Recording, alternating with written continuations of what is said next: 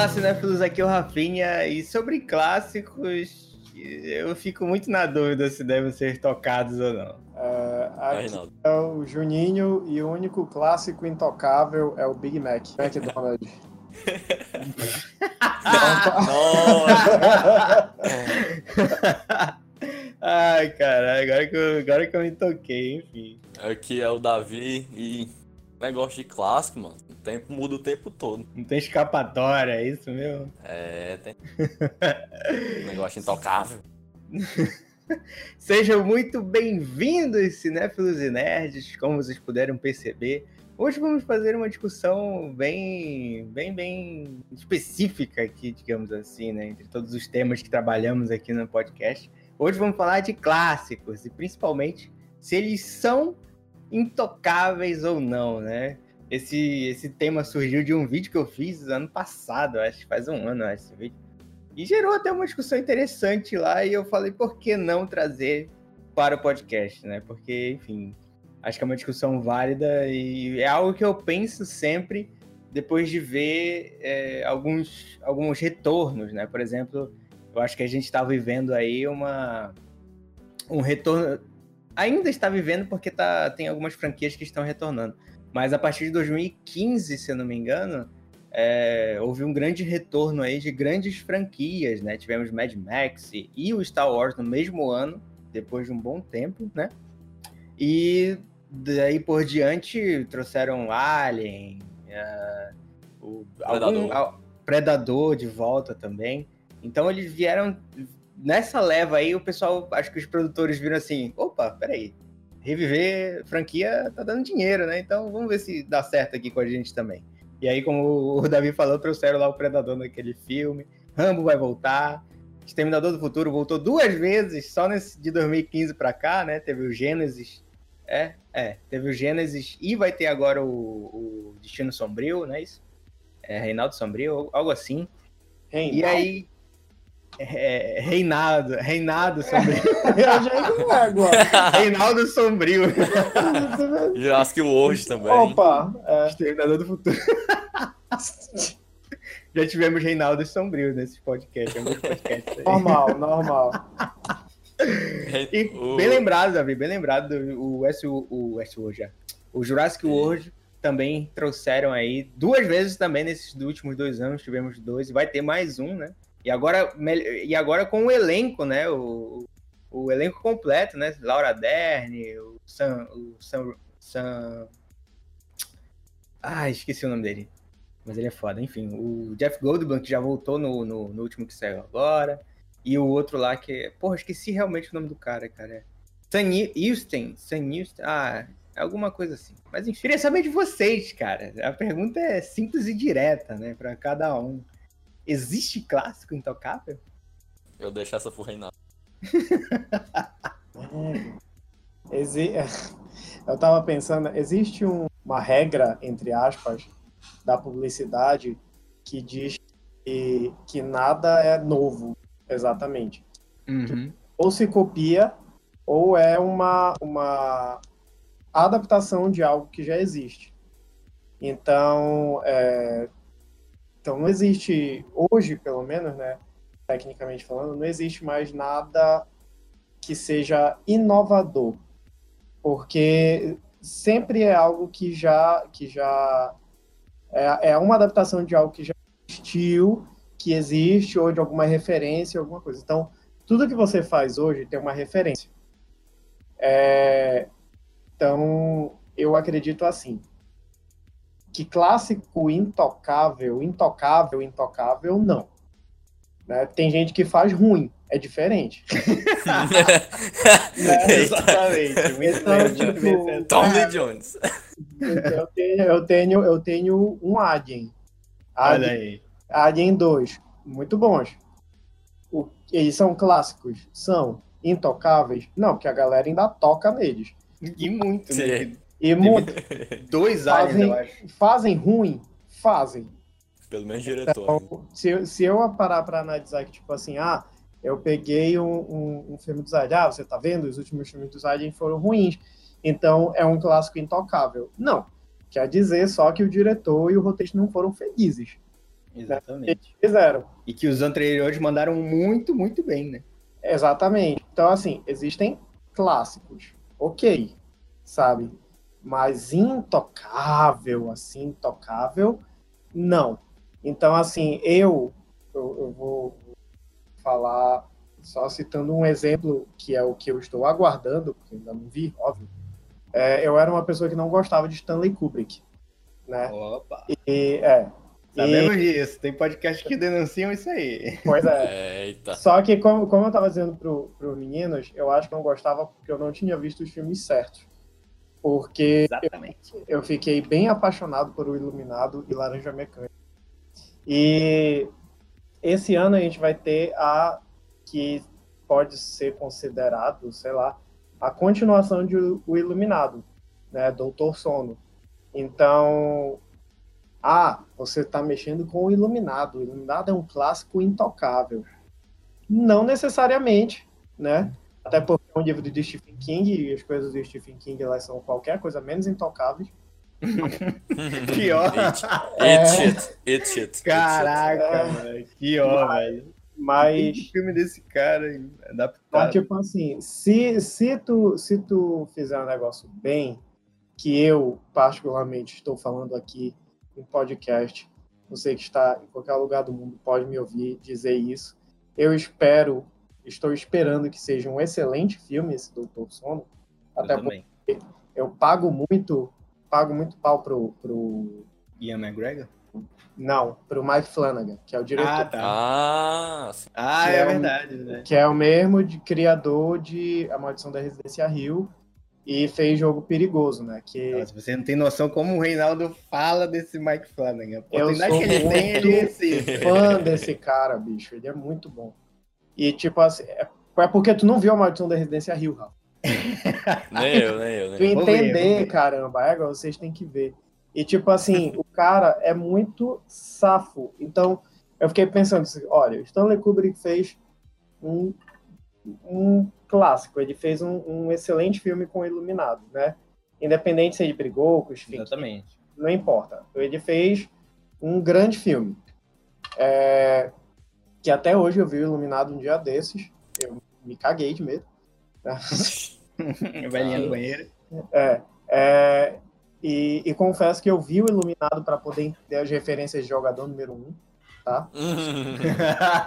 É, mas, tipo, o que eu, o que eu, aí eu tava pensando, ah, a galera, ah, vai, vai, vai fazer a continuação do Iluminado, não vai dar certo, porque o Iluminado, ele não tem continuação, o Iluminado, ele é isso e aquilo outro, ele é perfeito, e não sei o quê. Eu digo, mas cara, se o cara fizer um bom filme, mesmo que seja só fazendo referência a Iluminado, tá ótimo, Exatamente. contanto que ele faça um bom filme. Então, Que ele aprecie bem o que ele tem É. em mãos, né? Que ele use bem. Exatamente, exatamente. Então, tipo, intocável, intocável, intocável, não. Porém, se for feito bem feito, é, aí são outros 500. Se for mal feito, a gente mete o pau. É, ó, um exemplo muito bom, Mad Max. Sim, Sabe? cara. É, mas é, Esse novo Mad Max, ele talvez consiga ser melhor do que todos os outros. Porra, eu Então, preciso concordar, cara. Pois é, então, tipo assim, e olha que eu confesso que eu não vi todos os outros, só faltou assistir o terceiro, mas anos 80 pra mim é bem difícil. É, os anos 80. Eita, rapaz, que é isso? Eu, eu, eu tenho um problema com clássicos, eu tô me obrigando a ver Ih, rapaz. agora, mas eu tenho um probleminha com filme antigo. Mas enfim, tá dando certo. É, mas, mas, é, mas, por exemplo, esse Mad Max novo, Fury Road, eu esqueci o nome em português. Cara, É isso mesmo. ele é, ele é, ele é, que- é que de filme. é- eu não sei nem falar.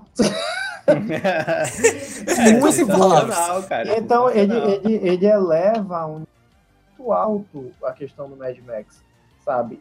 Então, ele pegou um clássico, uma trilogia clássica, e, mano, deu uma boa de uma tocada, retocada e etc., e transformou o filme num clássico moderno. E ó, o, o Mad Max Estrada da Fúria Ele, ele consegue muito bem discutir coisas que eles tentaram lá nos anos 80, né? Mas enfim, como era nos anos 80, importavam um pouco mais da ação, etc. Nesse, eles trazem a ação bem trabalhada, acho que até bem mais trabalhada pelo, pelos recursos que eles têm no, no, no 2015, né?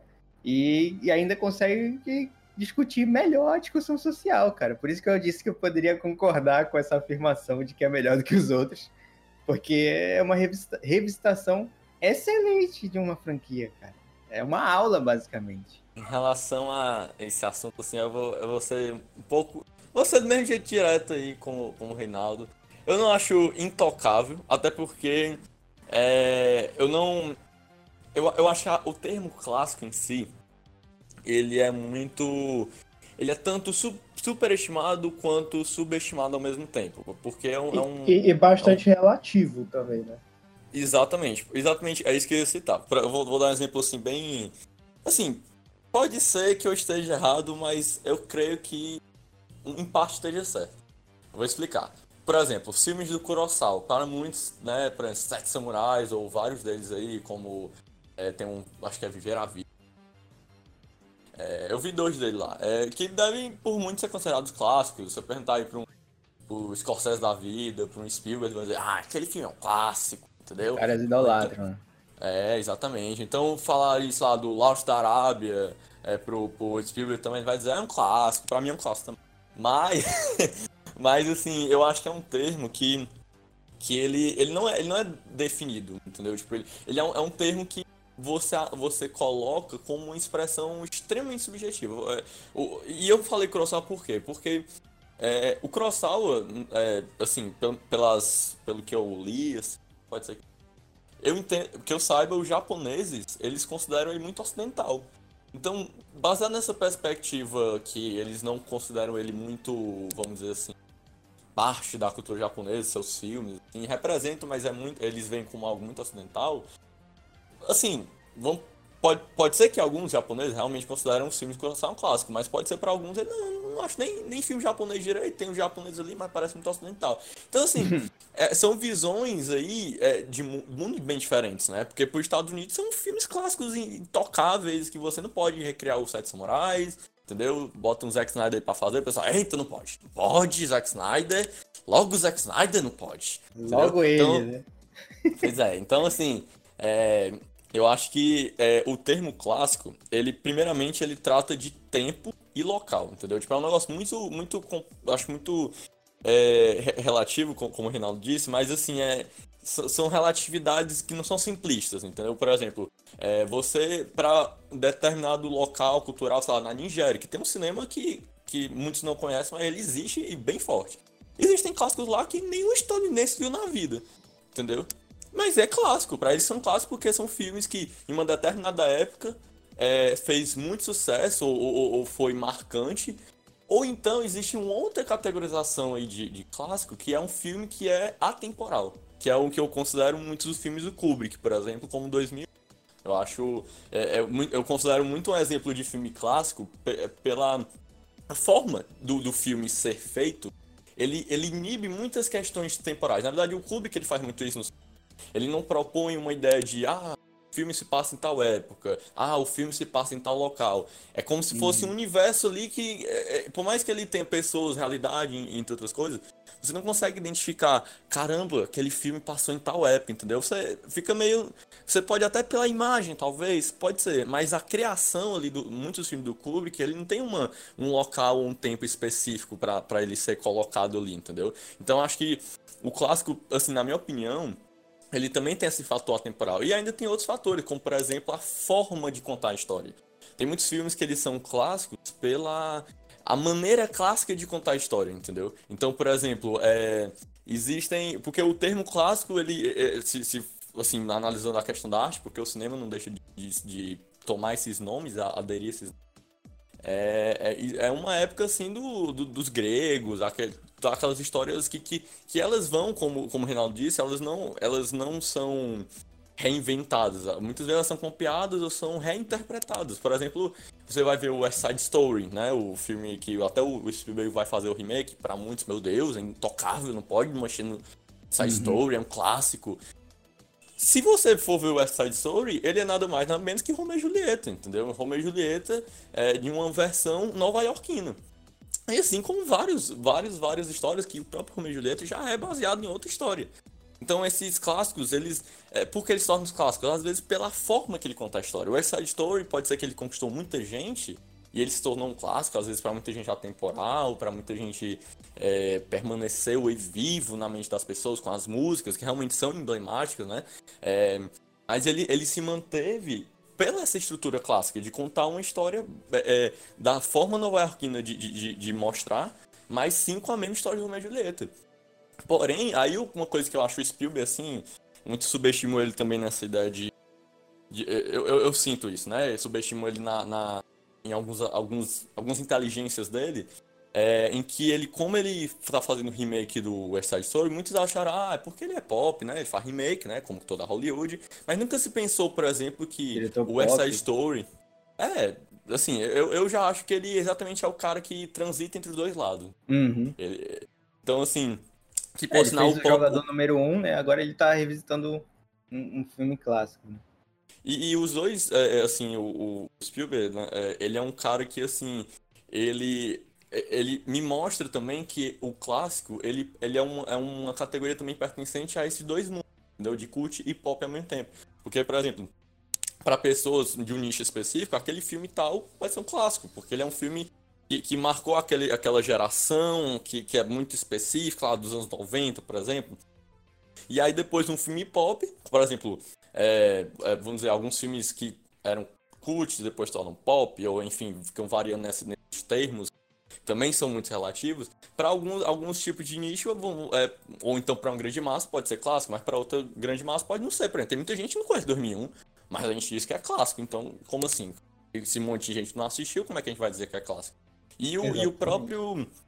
O, e em relação a Spielberg fazer West Side Story, é, eu acho assim que, o, o, falando sobre a questão de tempo e local, exatamente por as mudanças temporais, pelas mudanças que aconteceram em Hollywood, cara, fazer o remake de West Side Story para, e, e no momento que os Estados Unidos está passando, parece uma das coisas mais revigorantes que você pode fazer no porque você quebra o whitewashing completamente, o elenco do West Side Story ele é a coisa mais é, é, politicamente correta de todas, assim.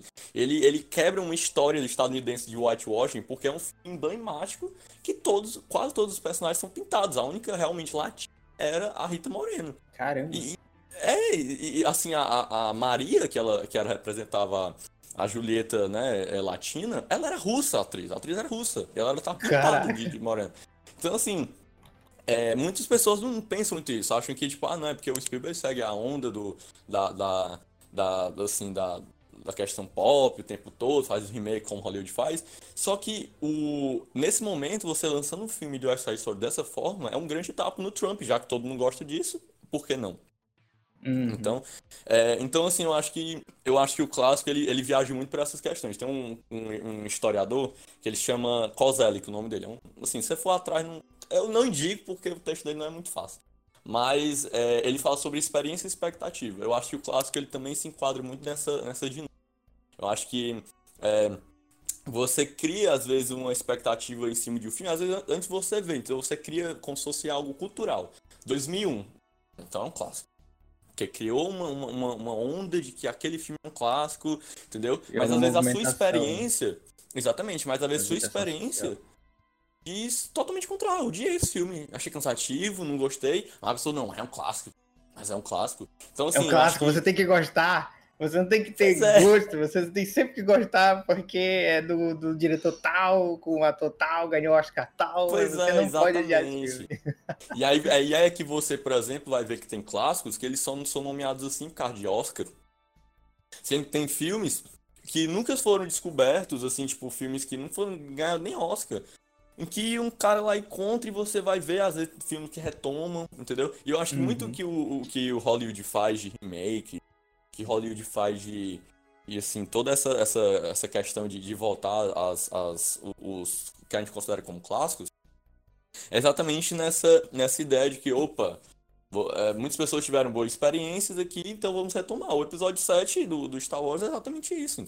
E ele, e ele segue exatamente. O, o Mad Max fugiu um pouco disso, na minha opinião, porque ele, ele quis pensar no agora. E ele pegou estruturas do Mad Max, mas ele não buscou, por exemplo, fazer plenamente o remake. Você não tem uma ideia de. Você tem um Max ali, mas você não tem uma. Ah, vamos lembrar do Mel Gibson, vamos pensar no nostalgia. Porque a uhum. nostalgia, uhum. ela é um, é um princípio ali de, de realmente você criar uma, é, como é que você pensa no futuro. Não, é melhor pensar no passado, o passado é melhor, Usando né? artifício do passado. Exatamente. E aí você não, não tá, por exemplo, que é, é o que eu acho mais interessante, que o Renato até falou sobre essa questão do... To... Quer dizer, a, a, nossa discussão é sobre isso, tocável e não tocável, é sobre essa questão do dessa ideia de mudar o filme, entendeu? Como é que, ah, não, o filme não pode ser mudado porque ele é um clássico.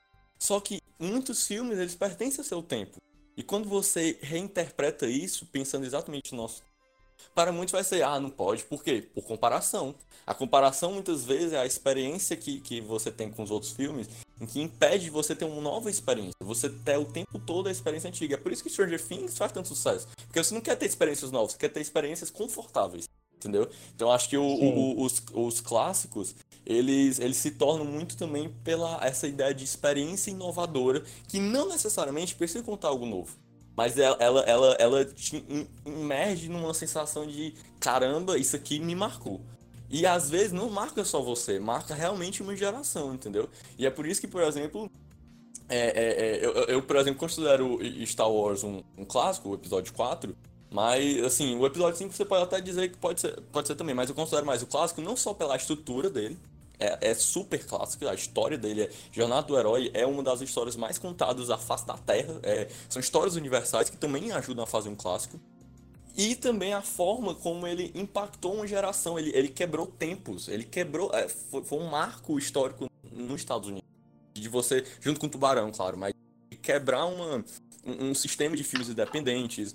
E, com o mesmo formato até de uns filmes independentes. Porque o George Lucas, assim, se você for avaliar direitinho Star Wars, ele tinha algum espírito do novo Hollywood. Por mais que ele tenha quebrado aquilo, ele tem uma ideia de controle do filme, tudo é dele. Tanto que ele fala que a única coisa que realmente superou, além da expectativa dele, que não fosse do controle dele, foi a trilha sonora do John Williams. E não é à toa que a gente chama de Space Opera, porque é, realmente a trilha sonora é a coisa que mais, vamos dizer, prospera é, é além do é, Ela eleva o filme é, de certa forma, né? Ela eleva muito bem. Star Wars tem seus. É, tem, tem momentos ali que sem a música tu, tu, ficaria tipo, ah, beleza, é só mais uma entrada de um vilão. Mas com a música, Exatamente. tu tem ali uma elevação do personagem em si, da, da persona dele, de tipo, caraca, esse cara que tá entrando aí, ele. Porra, é do mauzão mesmo, hein, cara? Porra. Porra, esse herói aí que tá olhando pro horizonte com essa música leve, é o cara que aparentemente vai se tornar um grande herói no futuro, né? Então, tipo, tem os momentos ali do, do, do Star Wars que tu vê que, que a música é, o, é quase um. É a alma ali daquele filme. De todos os filmes. Todos não, né? Dos clássicos, dos mais. dos melhores, enfim. Sim. Mas a música sempre foi muito presente no Star Wars, cara. Nesses novos agora também, né? O John voltou e tal. Ele, ele, até que fez, tipo, a trilha sonora da Ray, do Kylo, são, são da Resistência. É, da Resistência, mas nada comparado a, enfim, aos os primeiros que saíram. Cara, o que eu acho, assim, sobre esse negócio, ah, se existe clássico intocável, eu sempre fico numa dúvida quando eu vejo. Eu já vi pessoas falando na, na, na nas internets por aí, né? De tipo, ah, não, você não pode fazer um remake disso porque é intocável, né? Essa palavra intocável, eu acho que não tem como. Não, não é, ela existe, mas é difícil nesse meio do cinema, né? O próprio Renato. Ela é muito forte, é muito forte. É, é, exatamente isso, ela é muito forte, cara. O próprio Renato puxou aí do, do, do, do marketing, né? É, é, é, essa adaptação, né? Nada é realmente muito novo, né? Se a gente pegar, isso está relacionado a tudo, todas as artes, todas as, enfim, as ciências e tal. E, tipo, tema, e tu vê que sempre que, que surge algo novo, tem a comparação com o antigo, né? Então tem essa reciclagem aí, mas é uma adaptação que muitas vezes é boa, outras vezes é ruim, né? Dependendo, como a gente falou também. Pegar esse, esse, esses clássicos do passado e tentar reviver com reboots, com remakes e tal, é importante para revisitar essa memória do passado, mas como vocês falaram aí, tem que ser bem feito, cara. Tem que ser bem feito. Não vai chegar lá e vai já pensando que o filme vai ser ruim tu, tu quer que aquele filme seja bom, tu quer que aquela nova experiência seja boa. Tipo como a do Mad Max, né? Que, enfim, a gente vai citar sempre aqui porque Sim. é um dos melhores exemplos mais recentes, né? Tipo, tu vai com, com o, o que tu assistiu do passado, aqueles três filmes com o Mel Gibson e tudo mais, todo aquele ambiente, toda aquela discussão, e tu chega em algo novo, assim, que é tão bem polido, tão bem feito, e tu fica, tu aceita bem, entendeu? Tu aceita de uma forma que, que te alegra em si, né? O, o Mad Max ele tem, ele é muito, para mim ele é muito completo, cara, em tudo, seja em, em revisitar passado, seja ele em demonstrar o, novas tecnologias, seja nos efeitos práticos, visuais, tudo mais, e também o, como ele é do próprio diretor que criou a franquia, né? Que veio dirigindo a franquia desde o primeiro, isso também ajuda muito, né, cara? Então eu acho que não tem clássico intocável, mas que todos esses clássicos sejam bem revisitados, né? Sejam, se for fazer um remake, se for fazer um reboot, sejam bem feitos. Um dos que eu não engulo atualmente é o Jurassic World, cara. Eu não consigo ah, gostar ah, do Jurassic World. eu não consigo, pô, cara, não, assim, não, não é Jurassic Park. Mas é. É, é, é, é, ah, só para lembrar, é Sanil, cara. Eu, eu, eu, tinha falado errado lá. Não, tem, não tinha lembrado também. É Sanil o nome do, do grande Sanil, porra. Participou de filmes que eu adoro até hoje, enfim. Muito versátil. Mas enfim, cara, eu não consigo gostar do, do Jurassic Park. Acho que não, não tem nada ali que, que eles tentam. Ah, acho meio forçado como eles tentam revisitar o passado, né? Tipo, ah, olha aqui, caramba, eu achei aqui um carro aqui do, do, do, do que foi usado lá no antigo Jurassic Park. O, o Chris Pratt também, não, não, enfim, não é muito lá, não gosto muito dele. Então, outro, só outro... porque ele estragou a chance dos Vingadores, né? não gosta dele. Só porque... Porra, eles podiam ter acabado com aquela guerra ali. Eu não gosto dele por causa disso. Pois é, Mas... Muita eu, revolta. Eu acho... Podendo não assim. ter emblepado, né? Pior. eu acho assim. É, por exemplo, pegando a onda do Jurassic hoje, mas eu queria só te falar uma coisinha. É, que eu acho que às vezes não é só a ideia do da gente em si, é, do, sabe, produtores, diretores, pegarem aquela obra e tocarem nela de alguma forma. Até porque o tempo em si, é, ele vai tocando ela de alguma forma, entendeu? Porque as experiências vão mudando. As pessoas é. vão tendo novas interpretações. E a obra ela prospera dessa forma, entendeu? Tipo, porque senão a gente a gente evita que, que ela, ela, ela, ela vai ficando só naquele tempo, entendeu? Como se ela só pertencesse àquela geração, aquele tempo, aquele local. É... E aí uma coisa que falam sobre hoje, uma coisa que me decepciona muito. É, aí, por exemplo, o Jurassic o Park 2, eu pessoalmente eu não gosto, eu acho um piores filmes dele, assim. É, mas assim, eu acho que muita coisa ali ainda está associado com o primeiro, ainda está associado a uma ideia da adaptação do livro. Enfim, vários, vários fatores que ainda, cara, esse aqui é Jurassic Park, entende a, a mensagem. Mas o Jurassic World, ele tenta como se fosse, tipo, realmente ter uma, uma coisa meio mesquinha de você, não, vamos voltar aqui pro parque, né, assim, meio despreocupado. Sendo que se você realmente assistiu o Jurassic Park e as referências que o Jurassic World faz, Jurassic Park, isso parece tão, sabe, tipo assim, cara, não faz nenhum sentido. É como se eles não aprendessem nada. De, de alguma forma, você pode pensar, não, faz sentido. Com o tempo as pessoas esquecem, com o tempo as pessoas aprendem outra coisa. Só que a própria ideia, a ideia de, de, de assim, retomar com o parque a ideia de, tipo assim, da mensagem que Jurassic Park implementou como filme, não necessariamente como mensagem para uma geração específica. Do que ele representa, você colocar a nostalgia como algo motivador do Jurassic World, isso que é, parece, sabe, como se fosse irônico demais, entendeu? Tipo, um negócio meio hipócrita. É, e assim, uhum. eu, eu até gosto um pouco mais do 2, porque ele tem uma, uma pegada que ele, exatamente, ele, ele, ele tem uma noção de evolução, de uma ideia de, não, a gente realmente fez muita coisa ruim no passado, e, e aí ele mostra como realmente a sociedade, ela se molda em ver aquele dinossauro de outra forma. Entendeu? Que era uma coisa que já tinha no 2. É como se fosse uma, uma continuação do 2, que é a ideia da humanização do animal, que é a ideia do, de tornar os dinossauros em uma, sei lá, uma coisa realmente aproveitável socialmente, não apenas em um parque. Isso sim me parece revigorante, pensando em ideias de, de, de mexer, né, tocar nos clássicos e tal. Mas eu, eu sinto assim que o tempo ele já mexe, entendeu? Tipo, quando você vai apresentar é, alguns clássicos da Disney, né? Tipo assim, tem muita discussão, ah, esse filme aqui não, ele é atemporal, dá pra assistir até hoje. Mas para outras crianças, você vai mostrar pra uma criança, ela não vai gostar daquele filme da Disney porque ela acha muito antigo. Ela, ela vai sentir uma. como se o filme fosse muito lento. E isso varia muito de cada filme, né? Uhum. Então acho assim que, que.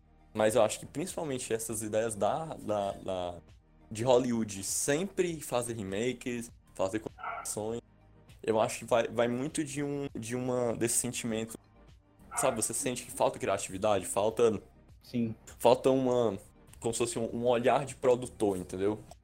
Ele Esse realmente estivesse confortável. Atuais, né? Exatamente. exatamente. É, mas, é, mas é porque realmente falta criatividade. Eu tava, eu tava, desculpa te cortar, eu, eu tava pesquisando bocado esses tempos sobre os filmes do Oscar, né? Os filmes que possivelmente concorrerão ao Oscar ano que vem e, e que vão ser lançados esse ano. E o que eu estava reparando é que eles são é, não, não se tem mais um, filme é, como os clássicos antigos que você pega, sei lá, uma visão macro e você e você você faz um filme dessa visão macro e dá super certo porque todas as visões macro já foram trabalhadas. Sabe? Então, o que, que a galera tem feito? Eles pegam é, é, uma situação específica e trabalham em cima dessa situação. Sabe? E, e, e daí faz um filme. Então, assim, você pega um micro, né, uma situação micro de uma situação macro, e você trabalha de forma a, entre aspas, esgotar o assunto mas não esgotar de uma forma ruim, mas é você trabalhar tão, tão de forma tridimensional nesse assunto que você consegue produzir algo bom, algo micro vindo do macro. Né?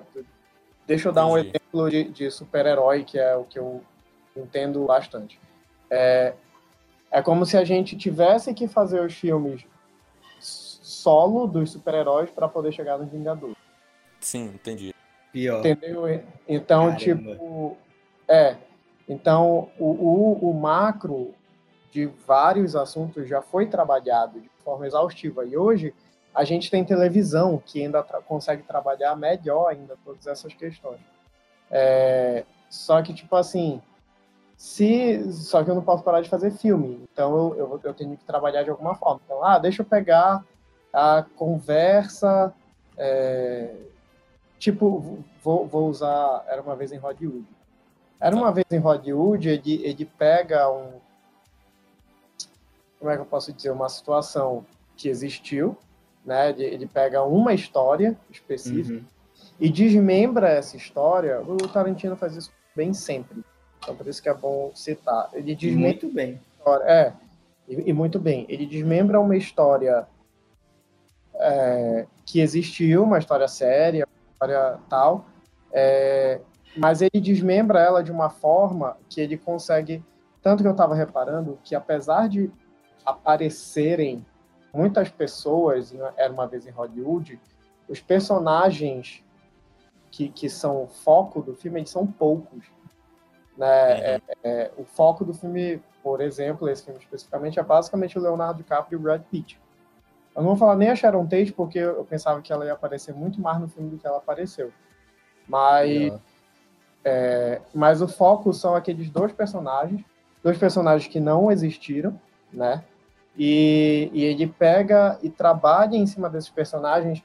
Ele trabalha tão, tão longamente e até, de certa forma, exaustão, que se torna, eu particularmente achei um pouco chato alguns momentos. Eu até comentei isso com os meninos, eu, eu, eu achei um pouco chato alguns momentos, porque ele desmembra tanto um personagem que ele estica aquele personagem até não poder mais, né? Que foi para mim o que aconteceu. Hobbit. Hobbit. tipo isso. Caraca, o Paulo aqui, é. ele. É... Não, eu tenho certeza que o Paulo ia concordar. É, ele. Porque Pode crer, o, Hobbit, o, o que é o que era para ser o que era para ser trilogia, eles que era para ser, pra ser uma nona... Trilogia ou um filme só, talvez. É? Três horas acharam.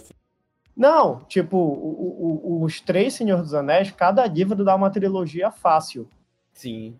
Agora ele pega o Hobbit, que é um livro minúsculo. E transforma numa trilogia. E transforma numa trilogia. Caraca. Okay. Aí eu nem vi os Hobbits ainda, eu vou ver ainda esse ano. Certo. Se eu não morrer até lá, eu vejo. Aí, aí é, então, tipo assim, o, o, então você pega, voltando a uma vez o Adilde, o cara estica, estica, estica, estica, mas pelo menos ele usa tudo que ele podia usar daquele personagem. Sim. Sabe? Então, por, então ele pegou um, um micro, né? Ele não quando, quando eu fui ver uma vez Hollywood, eu pensava que ele ia falar sobre Hollywood inteira. Não. Não. Ele um caso de um, um caso específico da Sharon Tate, de um personagem específico, que é o do Leonardo DiCaprio, esqueci o nome dele agora, e, e ele desmembra ele até não poder mais. Então, a base hoje dos filmes, ela vai, ela vai muito por esse lado. E eu acho que o cinema ele tem acertado muito nisso, porque eles têm conseguido fazer histórias mais originais por assim dizer. Mas é, então... eu acho, eu acho, assim. Não, é tipo, vendo os filmes de Oscar, se tu parar uhum. pra analisar, sim, sim. eles não são filmes, os desse ano, pelo menos. Eles não são, são filmes macro. Eles são, são filmes... estudos de personagens, são estudos é, de personagens. Exatamente. Então, talvez até tenha uma dificuldade para nos filmes de melhor filme, exatamente por causa disso. Porque esse ano a gente tem atuações incríveis, sabe? Mas com filmes que são bons mais por causa das atuações do que por outra coisa. Então, é, eu, eu, Rocketman é, é isso, sabe? Midsommar, a mesma coisa. Era uma vez em Hollywood, a mesma coisa. São filmes que fizeram sucesso, filmes que vão para Oscar, mas é, são filmes que tu fica tu prefere os personagens e os atores do que exatamente a história do filme. Né? Mas é, é de propósito. Eu entendo que é de propósito que estão fazendo isso. Então eu acho que o, o, o, clássico moderno, ele não é. Ele tem uma história, né, óbvio, mas eu acho que o clássico moderno ele vai muito. Ele vai, não tem como a gente saber o que vai ser clássico hoje, né? Sim. Então eu acho que daqui a um tempo os clássicos modernos, eles não vão ser aqueles filmes é, como que tem a história, sabe? Eles vão ser filmes que focaram em, em personagens que tinham uma história para contar, alguma coisa assim. Eu não sei se eu me fiz eu claro, acho... porque eu não, vi a que eu falei. Eu acho que o... Esse, esses filmes assim que a gente pega de tipo que são os filmes de estudo de personagens, digamos assim, a gente pode definir assim, tipo o Joker e, e, os outros que lançaram. Sim, é, sim. O próprio Adiastra também acho que é um pouco assim. É, ainda não vi, mas eu quero muito ver. Ele, o James Gray faz sempre isso. Pois é. Esses filmes de estudo de personagem, que ele, acho que é aí que eles é, conseguem inovar muito bem, né? Porque se antes eles trabalhavam muito bem o ambiente, que é uma, uma coisa que eu vejo no Era Uma Vez em Hollywood, que o Tarantino, ele pega aqueles personagens específicos e trabalha o ambiente ao redor deles, né? Que é a Hollywood Sim. em si. Pra, e através desses personagens eles vão mostrando o que, como era a Hollywood antigamente, qual foi a transformação que ela teve, a história do, dos faroestes que passaram do, do, do foco dos Estados Unidos para a Europa, né? E depois disso, isso foi se perdendo e agora a gente tem essa nova leva, né? que não é nova em si, mas tem muitos outros filmes, é, sei lá, de, de, de, de, acho que de 2000 para cá, que estudam muito, muito bem o, o, o, os personagens do, do filme em si. Até de, de 70 para cá, porque eu tô lembrando de, de Taxi Driver, Rei da Comédia, do, do, o Scorsese trabalha... É, exatamente. Scorsese, principalmente. O Scorsese, ele trabalha muito bem nisso, cara. Tipo, de trabalhar personagens assim e através deles ver, é, mostrar a visão de mundo deles. Isso é, acho muito foda. Eu acho assim que é, eu tava, baseado no que vocês estão falando, tava pensando assim, né, que pelo menos no, no estudo de, de, história, como estuda as pessoas, né, a, a, isso influencia muito como as pessoas fazem os filmes, porque é o que o público quer ver também. É uma indústria, não deixa disso aí. E, e aí, assim, eu, lá, eu, eu tava pensando, né, assim, desde o princípio, caramba, não tem nem dois séculos. É, mas no, foi, foi assim, no, depois da Segunda Guerra, principalmente, foi que começou a se olhar muito pro ser humano indivíduo, como essa, essa, essa ideia assim, cara, vamos estudar a história de uma pessoa, né? Daquela pessoa assim que via, não, não dos reis, das, das pessoas comuns e tal.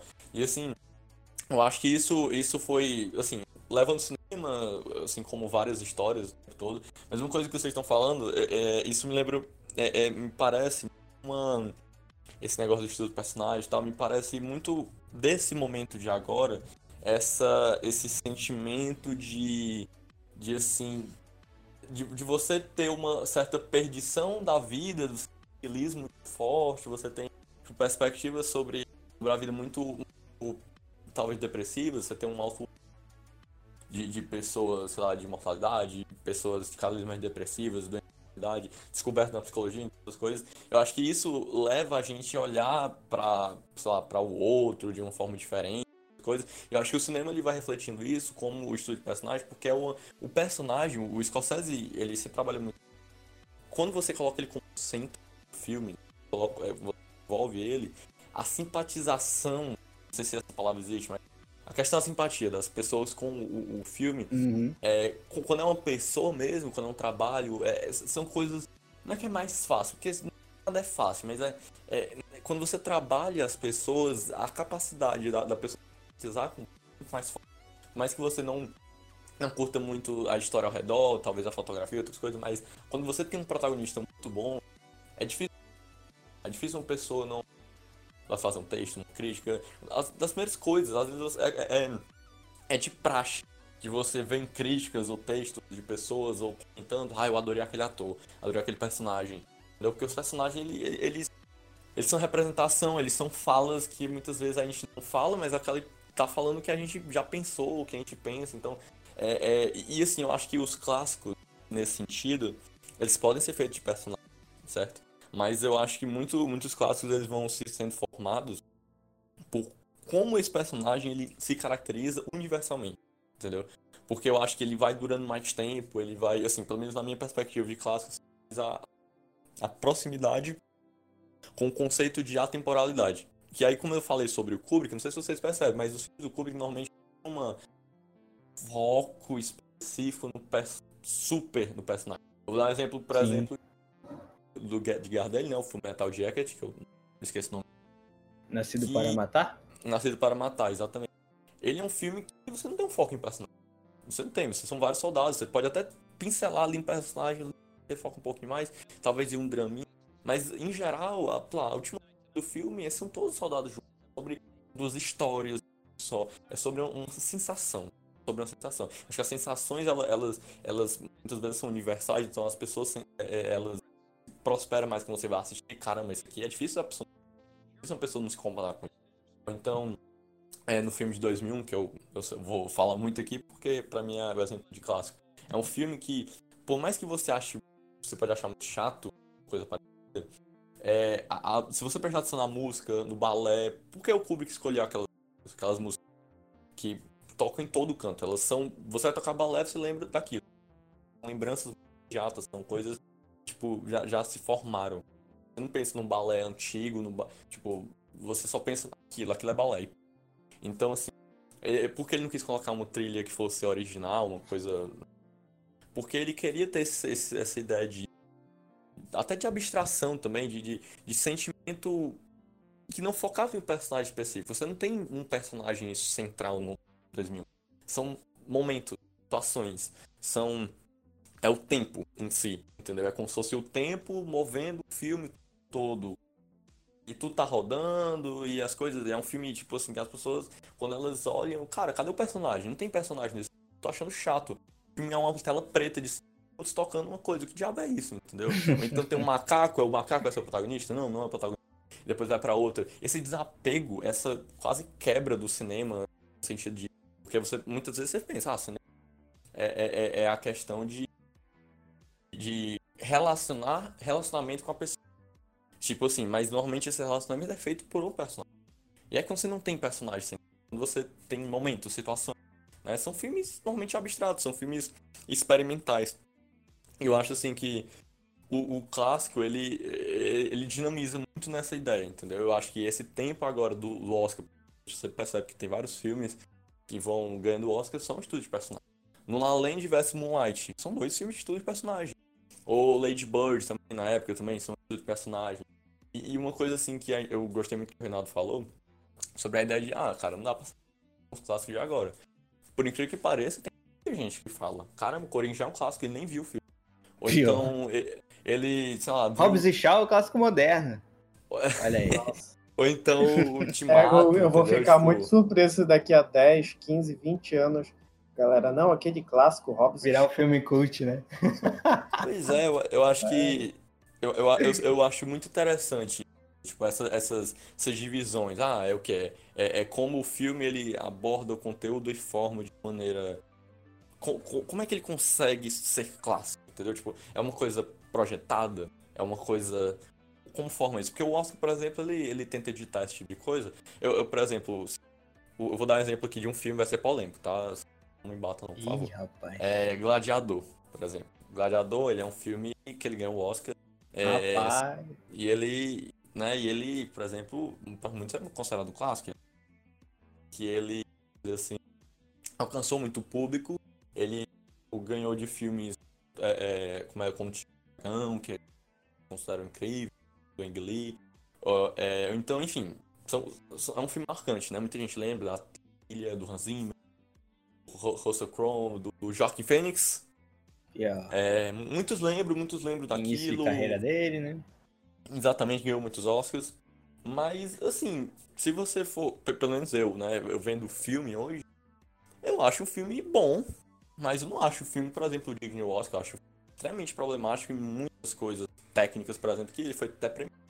Entendeu? Então, tipo, e muito, teve muitos problemas por trás. Eu acho que às vezes a, a gente quando a gente vai vendo o filme depois e vai ouvindo, você vai vendo, caramba, tinha esses problemas tal, o roteiro não estava pronto, o, o Ridley Scott não os atores conseguiram direito. E aí você, tipo, na época que você vê, tipo, cara, é muito empolgante, mas a segunda experiência, que a primeira é o impacto, é, importa muito, com certeza. Mas a segunda experiência é aquela que você começa a refletir sobre a sua experiência e sobre essa nova experiência. É um conflito. conflito. Exatamente. E acho que é aí que você começa a ver, será que esse filme é clássico, será que ele o, o tempo, o teste do ele conseguiu realmente manter a experiência? Porque para mim tem filmes que acontecem tem o teste do criança, tempo, né? Regra dos 15 anos aí. aí. É, pois é. eu, eu, eu assisti quando criança, quando eu vi de novo, é, não foi só uma nova experiência, foi como se ele fosse. Ele tivesse a mesma. É, eu só não pegar todas as informações quando criança. Então, assim, eu acho que tem, acontece muito com filmes da Pixar, por exemplo. eles são formados, pra, pronto, é um bom exemplo. Formados a partir. Todos os filmes da Pixar são formados a personagens, depois que eles criam o mundo. E muitos mundos de filmes são feitos a partir de personagens. Então, eu acho assim que tem muito essa, essa ideia, entendeu? De tipo assim, é, como é que você relaciona com o filme, como é que o, o diretor consegue ingressar o mundo que ele criou com o personagem tem muitos fatores, né? Eu acho que o, o, o clássico é, é, uma, é um termo tão, tão difícil abrangente, de definir, né? abrangente. É. E difícil é, também, é, concordo. Na opinião de vocês, vocês acham que só o diretor que trabalhou o, o filme, claro, se ele estiver vivo ainda, enfim, se ele uhum. continuou vivo esse tempo todo, só o diretor pode é, que calma, deixa eu perguntar direito, deixa eu reformular a pergunta para sair direito. Só o diretor que fez o filme clássico pode revisitar ele? Tipo, só ele vai conseguir fazer esse filme bom, fazer esse filme funcionar igual como ele fez antigamente? sendo um remake, sendo um reboot, revisitando ali a, a própria franquia que ele criou. Eu queria dar dois exemplos aqui para completar essa pergunta, que é do Ridley Scott, do Ridley, Ridley, epa, Ridley, Ridley Scott, né? O, é, o, é, era o exemplo que eu ia citar como o cara que conseguiu estragar a própria franquia. Exatamente. E aí, tipo, ele tem o Alien, que ele dirigiu os dois primeiros. Não, ele dirigiu o primeiro e voltou com Prometheus. E ele, e tem o Blade Runner, que ele dirigiu lá o, o de 86, e quem dirigiu o remake foi o Denis Villeneuve. E aí eu fico pensando. S são, são Denis Villeneuve. São. Exatamente. É, eu curto muito o Denis Villeneuve. Eu também, cara. Então a gente fica pensando. Será que se o Ridley Scott tivesse feito o Blade Runner 2049, teria sido a mesma coisa? Com certeza não, porque, enfim, são diretores diferentes. Mas será que teria, deveria, é, teria tido o mesmo impacto visual, de, de, de, narrativo? Enfim, eu sei que muita gente não gosta de, de, do novo Blade Runner, mas eu pago muito pau pra esse loucos, filme, é muito foda. Loucos, loucos, loucos, loucos, insanos. insanos. Quem são essas pessoas? Vou, vou, vou conversar batendo. é, é, exatamente. Mas aí é, fica nesse exemplo. E também do Jared Miller, que, trou que trouxe, uh, reviveu aí a, a franquia dele de uma forma excelente. E aí fica essa pergunta para você, com esses dois exemplos fortes. Cara, assim, Olá, eu, eu o, o Ridley Scott era o cara que eu ia usar como exemplo, né? Porque ele criou o, o ele criou o Alien, a franquia, né? Não esperando que fosse franquia, né? Que fique bem claro. Uhum. Então, ele criou, ele criou Alien. Fez muito bem, porque o primeiro Alien, para mim, é o melhor. Sim, cara, também, também No acho. próximo, já veio James Cameron e fez eu, não, é que eu, não é que eu não goste, não é que eu goste mais de Alien 2 do que Alien. Eu prefiro Alien. Só que o James Cameron fez uma coisa. É como se o James Cameron tivesse recriado a franquia. Aí. Porque o, o filme dos dois é muito bom, o Alien 2 é muito bom também. Só que ele é completa. Ele, a, a, a, a, a, a vibe dele é completamente diferente. É. Então, e ele completa a mitologia do Alien também. É, pois é. Então, assim, a grande questão é, ele especificamente já já provou que não tem condições. Mais do que provado, né? Dois é. filmes é. aí. Só que, é, porque existe um negócio seguinte, quem, quem eu acho que o, o Rafa um pouco mais entende isso, quem trabalha com criação, seja ela qualquer seja, seja um artista, ou um, um arquiteto, uhum. ou a qualquer pessoa que trabalha com criação, ela sempre tem alguma coisa que ela quer mudar na criação dela. Nem me fale. Pois é, então tipo assim, ah, eu tenho, eu tenho um negócio pra fazer, você fez, ok, você terminou de fazer. Um livro, eu escrevi um livro, aí você vai ler o que você escreveu. Ega, mas eu poderia mudar aqui. Ega, mas eu poderia mudar aqui. Ega, eu poderia mudar aqui. Tá aí Tolkien de, de, Caramba. de referência, né? Que se não fosse o, o, o Lewis, ele nunca tinha conseguido escrever Senhor dos Anéis. Então, tipo assim, o, a grande questão é que, tipo, você sempre quer mudar algo na sua na sua obra de arte, né? na sua criação. Uhum. Acho que, que isso é dificultoso, porque você sempre vai querer mudar alguma coisa. No caso, por exemplo, do Villeneuve, que fez o Blade Runner, ele já fez o filme como uma homenagem. Por quê? Possivelmente ele gostava de, do primeiro Blade Runner, influenciou alguma coisa, papapá, quem quem conhece o cinema dele sabe que influenciou realmente. Porra. É, A chegada é. é a chegada basicamente tem muita São filmes Não. sóbrios, né? Austeros. É, como sim, Blade sim, Runner sim. é total.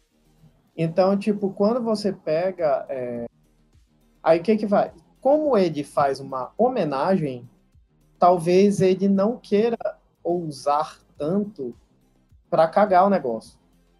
Para não cagar o negócio, sabe? Para não estragar. Uhum.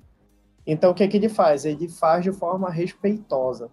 Talvez a ideia de, de, de, de fazer uma, uma, uma- um outro diretor, um outro roteirista, uma, uma pessoa que, que tenha uma outra mentalidade, ou no mínimo que seja uma pessoa mais nova, talvez seja a melhor coisa para se fazer. Ah, mas e o George Miller? O George Miller, eu acho que é um caso raro de uma pessoa que consegue é, ser à frente do seu tempo ou acompanhar o tempo atual. Né? Porque o George Miller já é um senhorzinho. É, perfeito. Então, então, tipo, só que ele, ah, mas ele fez Mad Max. Pois é, mas é, não é sempre que você acha um diretor que tá lá, que fez excelente. Cara, convenhamos, até os, os mega diretores que ainda estão na ativa, que são mais velhos hoje, que faziam muito filme antigamente, eles não fazem os melhores filmes. Os melhores filmes deles são passados. Martin Scorsese, Steven Spielberg, é, essa galera os melhores filmes deles são, os- são os antigos. Se tu parar para analisar, ah, eles ainda fazem filmes excelentes hoje? Fazem, sabe? Mas é, os clássicos, todo, né? por onde eles são, por quem eles são conhecidos tal, é quando eles faziam filmes que eram do tempo deles e que, por algum motivo, ficaram à frente do seu tempo tal. Então, é, eu acho que, que talvez passar o bastão é, para uma pessoa que tenha um estilo parecido com o seu, porque ela foi influenciada por você, seja muito mais negócio do que você mesmo revisitar o seu universo. Porque você pode estragar. Sabe? É, é, sei lá. Ridley Scott talvez seja um exemplo. Eu estou tentando buscar um outro exemplo aqui. Mas, por eu, eu, eu costumo falar muito isso. George Lucas, se ele quisesse continuar a fazer Star Wars, ele ia estragar Star Wars. Então as pessoas reclamam de, do J.J. Abrams. Alguns falaram do, do Ryan Johnson, né? O nome do cara lá, que Uhum. fez o segundo, segundo novo. Mas, ah, não, é, se tivesse feito, o, o- se, se o George Lucas tivesse não sei o quê. Não, mano, Não, cara, não. sabe? Não, Não. ia estragar os filmes dele. Ia fazer merda. Então. Ia, ia. Então. Então, assim, é, pela minha opinião, pelo menos. Então, é, porque a grande questão é que, tipo, o- pelo menos pra mim, o- os melhores filmes do Star Wars são aqueles que não foram dirigidos pelo George Lucas. Caraca, moleque, olha aí. então, o que, eu, o que eu acredito é que, tipo assim, talvez pelo pela perfeccionismo do artista, Aham.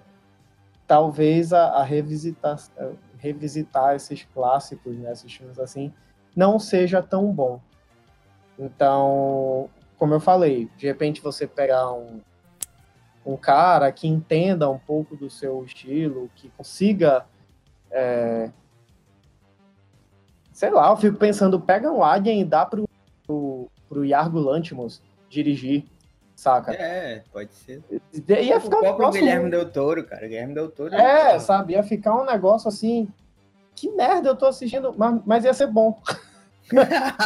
mínimo, Porque ia ser diferente, Sim. sabe? Então, é, são essas coisas assim que, que, que eu acho interessante. Que é o que eu, particularmente, acho muito interessante na Marvel. Não tem nada clássico, mas a Marvel ela, ela investe em diretores que tenham um estilo específico para fazer os filmes deles. E o cara se, se consolida nesse estilo, sabe? Os melhores exemplos, os irmãos Russo, o James Gunn, o, o cara que dirige agora os novos Homem-Aranha, que eu esqueci o nome, Mark Webb, parece. John Hã? Watts. John Watts, é, o Mark Webb eu acho que era do da outra. Era o, a, a última franquia que teve. É, então são caras que eles tinham um tipo de, de, de um estilo específico e os caras lá foram inteligentes o suficiente para pegá-los e olha, você só vai dirigir filme assim pra gente. Aí dá certo. Sabe? Então, se os estúdios, os diretores antigos, eles forem espertos, eles conseguem fazer as mesmas coisas. Acho. É. Acho. É. Tem é, sempre uma ponta de dúvida, né? é. É, é- é porque é a minha opinião. Não, não, claro. Os outros tal, mas é, é, eu vejo muito dessa forma. sabe? Uhum. sei lá, pega um, um Martin Scorsese, que ainda faz filmes muito bons, eu não estou dizendo que não faz, mas, sei lá, o Martin Scorsese pega, ei, David Fincher, vem cá, faz aqui um, um Intocáveis, sabe? Caraca. Sério. É, é, Mas é, Intocáveis não é do Brian De Palma, não? É, não faço a menor ideia. Faz os bons companheiros, pronto. Nunca vi nenhum dos dois. Eu só pensei que fosse. Obrigado. Mas, sei lá, faz um, um novo Os Bons Companheiros aqui. É um, é um estilo que pode ser Tô ligado. igual, mas é diferente ao mesmo tempo. E um pode somar no outro, sabe? Então, eu, eu vejo muito dessa forma, assim, uma coisa um pouco mais colaborativa do que só ficar. Só ficar fazendo a mesma coisa sempre e. Steven Spielberg, ele, ele está padecendo mal. Né? Ele passou milhões de anos fazendo só filme de Segunda Guerra, Caraca. tendo um bocado de coisa de Segunda Ai, Guerra, meu Segunda Guerra, coração. Segunda Guerra. Tu- Esqueceram do então- Tintin. Quê? Esqueceram do Tintin. Tinha- Não, mas aí ele fez jogador número um, que fugiu completamente de tudo. Aí tu Muito fica, pior. sabe? Como Ah, assim?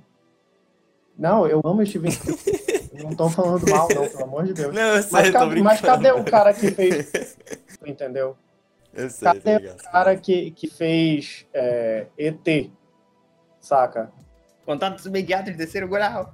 Pois é, aí tá escondido na Segunda Guerra. É, eu, eu, ve- eu vejo assim que, que a, a gente. É meio difícil a gente é, não colocar é, o sucesso em um tempo específico, assim. Então a, a ideia também da comparação é um negócio muito complicado, porque a gente vive baseado em mudanças e permanências, vai fazer comparações baseadas. Eu, eu acho assim, uma coisa que eu tenho pensado muito. Eu, eu tenho até perguntado pra alguns caras assim que pô, muito e tal, eu pergunto. Por que, por exemplo, diretores da nova Hollywood, que eu pessoalmente ainda acho são muito bons, continuou tipo o Scorsese, é, o Spielberg, o Brian De Palma, o, até o Coppola, são caras que são caras. E eu boto o George Lucas também, muita gente bota um X nele, mas eu, não, eu vou botar o George Lucas porque ele, ele, ele foi- ele participou também dessa onda. Ah, tem vários, É, cara. eles foram Ah, amiguinhos. o Lucas também. Pode botar Pois o George é. Lucas aí. Eu, eu gosto do- do- dos, dos primeiros três Star Wars lá, eu pago o pau pra ele. Que ele só Mas fez um, depois- né, no caso. ele só fez o primeiro, né? 77. O set- Não, ele não dirigiu os outros dois? Ele dirigiu Não. todos os três, não? Não, Não. só o de 77. Os outros foi o Vinnie Kirchner e o outro foi o Richard McQuarrie. Gente. O, o- não é só o Império Contra-Ataca que ele não dirigiu? Não, ele só dirigiu. Peraí, Davi, peraí, Davi. certeza, tá? eu tenho certeza. Tenho certeza. O quê? Que isso, Davi tá se transformando. Calma. calma, calma. Fui tapeado. Mas assim.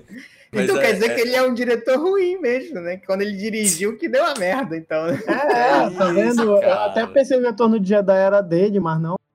Que é isso? Não Caralho. importa, os outros quatro que ele dirigiu, grande. Os outros isso? três, na verdade, Ele- eu acho que é a vingança do City. Ele né? fez American Graffiti Ah, também.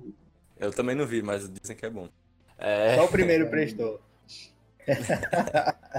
Pode ir lá, cara. Aí, aí o, o. Assim. Aí eu fico pensando muito nesses diretores.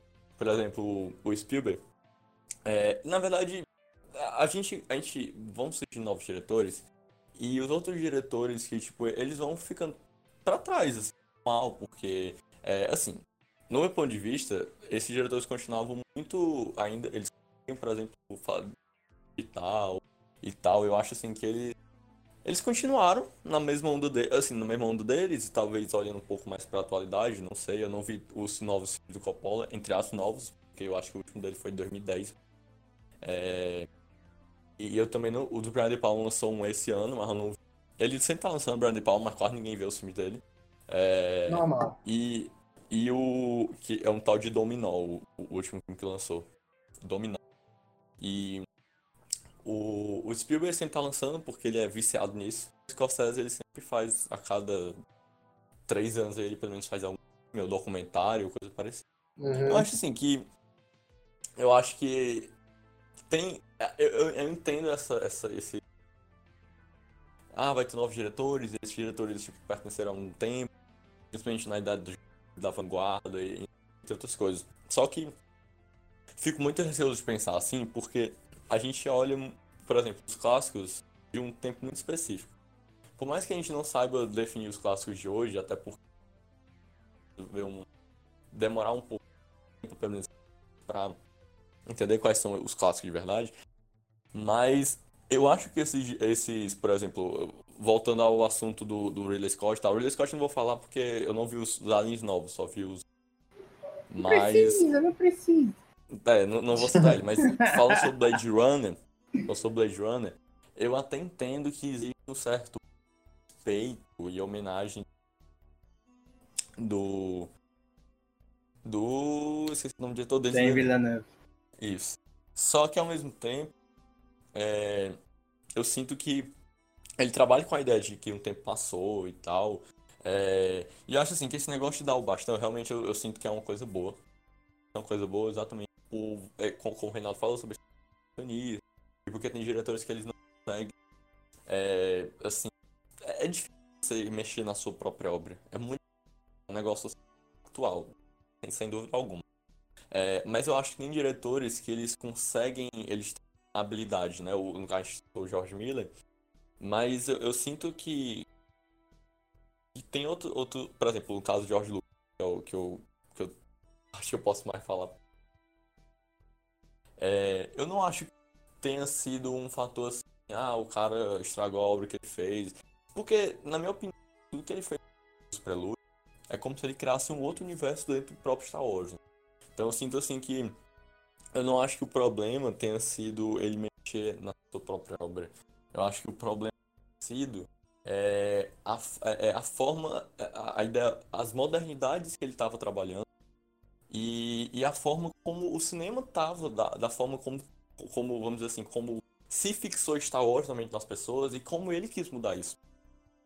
Porque os prelúdios, eles têm uma perspectiva de mudança, de, de assim, são prelúdios, que diferente, deveria ser diferente. Mas eles são que eles não priorizam, por exemplo, uma coisa que. Porque o George Lucas só dirigiu um filme. Então, mas todos os filmes do Star Wars, independente dele não ter dirigido, seguiam do roteiro dele, que era do maniqueísmo. Trabalhar o maniqueísmo, trabalhar níveis de maniqueísmo, os polos, hierarquias, coisas, se baseiam. Que são coisas básicas do herói, são básicas.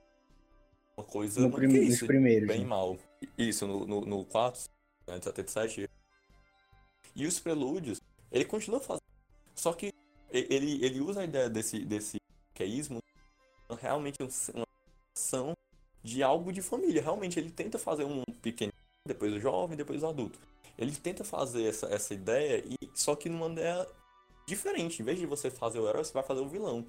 Então, assim, por mais, por mais que é, você tenha muitos aspectos ali que não sejam nada comuns, como frase, como expressões, interpretações, não são padrões de qualidade, eu acho que existe uma ideia de como ver o filme como um todo, entendeu? Eu acho que o episódio 2, por exemplo, eu acho que ele. Eu pessoalmente acho ele muito porque eu acho que o filme ele não só se baseia nessas ideias padrões. E, e o próprio George Lucas, desde o episódio 4, o que ele escreveu ali, Gil, é, for, foram assim, ele.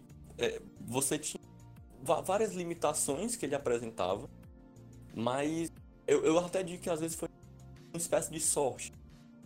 Ele estava trabalhando, no caso Ford, é, a Carrie Fisher, você vê perceptivamente que os personagens que ele estava trabalhando eram muito mais, vamos dizer, moldáveis e mais fáceis, diferente do Mark que já era um ator um pouco menos abaixo da média em relação aos dois, em que você demora a gostar realmente do Luke. Tanto que por muitas pessoas o melhor personagem é o Han Solo e não o Luke, que é o herói. Então acho que Yeah. você já via, você via, caramba, George Lucas, você tem uma certa é, dificuldade de, de mexer com os atores, e todos os atores falam isso, que ele não, ele não, ele não tem uma capacidade de ver os atores como pessoas que vão expressar, mas sim como símbolos, tipo, pessoas que. bonecos que vão interpretar o personagem que ele quer. Então, Caraca. eu vejo isso, isso muito nos prelúdios, né? O- Nos prelúdios ele, ele trabalha artificialidade, trabalha coisas robóticas o tempo todo. é, Mas os filmes em si, eu acho que eles têm muito essa, essa, essa característica. Eu acho que o 2, o 2 ele é um filme muito. Tipo, é, eu acho que ele é um filme o tempo todo, ele não para. Ele não para exatamente para que você não fique percebendo essas noções, essas coisas, tipo, caramba, eu vou ficar aqui parado uma toda, é, vendo uma coisa CGizada, feio, e um cara que não sabe expressar. Não, é uma fala, outro fala, e, e é sim, não, bom e mal, e são coisas básicas. Cara, a, a luta final do episódio 1, ela é exatamente boa porque ela é a coisa mais simples. É, é o bem e o mal, e você tem uma historinha de como o mal ele vai matar um cara do bem e, o, e, o, e como você pode aprender alguma coisa com isso. No caso era Obi-Wan. Então, tipo assim, se você for pegar várias coisas básicas, quando você sabe fazer o básico, você sabe é, mexer com os símbolos que, que, que representam o filme, eu acho que tudo isso fica um pouco mais, mais aceitável quando você tenta desmistificar muita ideia. Ah, não tem que ser a atuação dessa forma, tem que ser, é, sei lá, a história tem que ser desse jeito, tem que ser como era Star Wars antigamente. E eu acho que tem muito disso, assim, na, eu, eu enxergo muito isso e eu acho que os clássicos, eles a gente coloca eles muito num, num porão de um tempo específico, porque a gente acha, caramba, sei lá, o Spielberg, ele, ele parou lá no, no ET, no, no Contatos Imediatos, o Scorsese pa- pa- parou ali no Taxi Drive entre aspas, né, porque ele consegue, é um diretor que consegue, como ele foca muito nos personagens, é, você faz um Lobo de Wall Street e tipo, as pessoas bombam e as pessoas até hoje amam ele. Eu acho ele faz um Cabré, que aí já o pessoal assiste menos. E aí depois ele assiste um Silence da vida, que é um filme muito pessoal, o pessoal assiste. Entendeu? Então, aí eu fico perguntando por quê? Por quê? Então, tipo, ele quer dizer que faz um filme pop, um filme cult, porque as pessoas não assistem outro tanto, entendeu? Mas não é o Spielberg que é acusado disso. E o Spielberg faz o jogador número um, que ele, ele vai falar sobre um clássico, ele interpreta um clássico a partir de uma noção tecnológica, entendeu? Uhum. E- e de um filme que, que ele usa tecnologia de forma exacerbada, que você não sabe, você tem, você tem um vale de estranheza ali que você não identifica mais se ele é um jogo, se é um humano, se, se- o, o que é o filme, assim, tipo, é, o, em que mundo você Pega tá. só alguns é, fragmentos. né? Exatamente, ele fica dividindo aquilo, você você fica num videogame mesmo, e trabalha isso de forma de imagens, não necessariamente do texto. Não, não, não é um filme, é um filme que ele é super complexo, é um filme básico, clássico, super, a história é muito clássica de qualquer filme dos anos 80, com uma, com uma, uma imagem totalmente reinterpretada do moderno, do tempo de agora, do, do como a nostalgia, é, você é um tipo comentário sobre a nostalgia, sem necessariamente é, você dizer, ah, estamos fazendo comentário sobre nostalgia, olha como so- nós somos inteligentes, entendeu? E, e, assim, eu acho isso, como você trabalha o tempo. Pra mim, o jogar número um, eu, eu, eu me arrisco a dizer, eu acho que é um dos únicos filmes. é, também porque eu gosto muito de Spielberg, mas é um dos únicos filmes que eu, eu, eu falo assim, cara, esse Sério? Suspeito, suspeito. Sério, Respeito. Davi Spielberg? Mas é um dos únicos filmes que eu olho assim, caramba, eu, eu imagino que esse filme se tornar um clássico. Eu, não só pela forma como ele conta a história. Jogador como- número um vai. Tenho certeza. Tenho Mas, certeza. mas, por exemplo, tem outros Vai filmes que eu acho que não, não são muito valorizados dele. É, é um filme dele que eu acho que é, o- que é aquele do Tom Cruise, que é o Minority Report. Ele ficou muito. Algumas pessoas lembram dele. As- tem gente que ama ele e tal. Mas, cara, muita gente olha. É do Spielberg. Entendeu? Ou então. Eu esqueço. Ou então. É, então, ou então outro filme Eu também, também. que ele fez, o, o Tim, né, no caso, assim, as pessoas às- vezes lembram e tal, mas tipo, o cara fez uma animação, tipo, ele, ele vai passando por gente, é um diretor moldável. Se isso não é modernidade, se isso não, é- não se mostra algo é, ambivalente, é, tipo, eu fico pensando, o que é então? E o Scorsese da mesma forma, ele, ele quando ele fez o Cabreu, ele fez o Silence, um negócio lado e tal, ou o Cabré que é um negócio realmente Spielbergiano, né? Infantil, é, e você, aí, pra você ter um Brad De Palma aqui, por que muita gente não gosta dele? É, eu tenho uma teoria também, tipo, eu perguntei para algumas pessoas, eu já tinha uma teoria, eu perguntei pra um cara ele falou, cara, deve ser muito pela forma que ele trata os filmes dele. Não são padrões, você não trata os personagens como pessoas, trata como como o George Lucas trabalha também, como símbolos, como pessoas, tipo, é, como se fossem peças de xadrez que ele vai fazendo filme baseado no suspense. O Brian De Palma tem, tem uma entrevista com, com o Scorsese que eles falam sobre isso, é uma entrevista um pouco antiga, que eles falam sobre como o Scorsese ele foca nos personagens e o Brian De Palma ele foca mais no gênero, como ele a questão do, da atenção, a, contexto. E, e, e, esses filmes, quando você trabalha menos os personagens, como eles são figuras ali interpretando alguma coisa, você acha, ah, isso tá ruim, essa atuação tá ruim, essa atuação é, é mal feita. É, e eu acho assim que tem muito esse exercício. E eu acho que os clássicos, quando a gente vai vendo os clássicos, clássicos é, a gente vai olhando para os filmes novos e a gente tentando, vamos achar um novo clássico. Então vamos o tempo todo comparar, vamos ver como, a, como esses filmes novos podem ser parecidos com os clássicos. É uma comparação meio que imediata, normal, natural, que a gente sempre vai fazer porque a gente clássicos. Então a gente vai, todo filme sci-fi, todo filme de espaço, a gente vai pensar, é o novo 2001? O Ad Astra já foi chamado aí, ah, o novo 2001. Caraca. Todo mundo vai falar isso. É, Interestelar. Então você... Interestelar, aí, mas o Interestelar aí é um caso muito interessante. Porque o próprio. Você percebe que o Nolan, ele tem essa, essas inspirações. É, tem uma proximidade, né? Exatamente, a questão da, da, do giro, da questão da, da coisa mais parada, com a trilha. E eu acho assim, que essa questão do diretor na sua obra, é, eu, eu acho que é, assim, realmente não é muito interessante. É, eu acho, eu vejo muito pela. Tem, eu, eu, deixa eu ver aqui, a gente fala do George Miller, mas tem outros diretores, eu acho que o Haneke, é o Haneke, que ele fez o filme dele na Suécia, Suíça, não sei. É um filme do aquele, aquele pessoal, um monte de jovens de branco que vão, vão torturar uma família dentro de casa. Funny filme. Games. É, Funny Games, que ele fez o filme num território europeu e fez o filme no território estadunidense com atores e tal. É, e tem outros casos também de diretores que fazem isso e tal. Eu acho que tem uma ideia de como esses diretores entendem o local que eles estão no filme, agora com é Glória, é Glória o nome do filme, acho que é com a Julia Moore. É, filme estadunidense com a, com a Julia Moore. É Glória Bell, exatamente. Que é, que é, é o mesmo diretor, só que, que, que tinha feito um filme, acho que argentino. Não tenho certeza. Ele vai fazer agora um filme. Ele fez, já lançou com a Julia Moore com a mesma, mesma história, só que uma pegada mais estadunidense. Eu acho assim, que esses diretores, eles não estão fazendo necessariamente makes, né? Em locais diferentes, universos diferentes, atores diferentes, às vezes tempo diferentes, né? Porque eles gravam em um tempo bem distante. E no caso do Prime Ridley Scott, né? Eu, eu, eu, vou chutar, tá? É porque realmente eu acho interessante, mas aí vocês corrigem. Eu sinto muito a ideia de, de tentar fazer o que o Alien era, que era a ideia da atenção. Que, o Alien 1 eu achei, só não achei. Mas muito essa ideia de, de você tá, é, é, criar o estranho e você tentar explicar o estranho. Que a ideia de explicação é algo que, cara, só vê o Nolan, cara. O Nolan faz muito sucesso porque você no filme, por mais que. É, por mais que você goste muito das. Eu entendo. Ele te faz. É, é como se te faz fazer. É, ele te deixa. Eu me sinto. Me deixa confortável entender.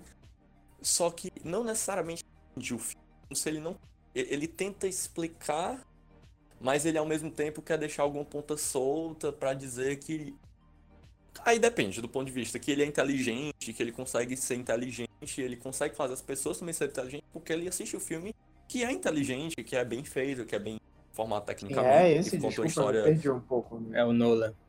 O Nolan. Ah, mas o Nolan é inteligente.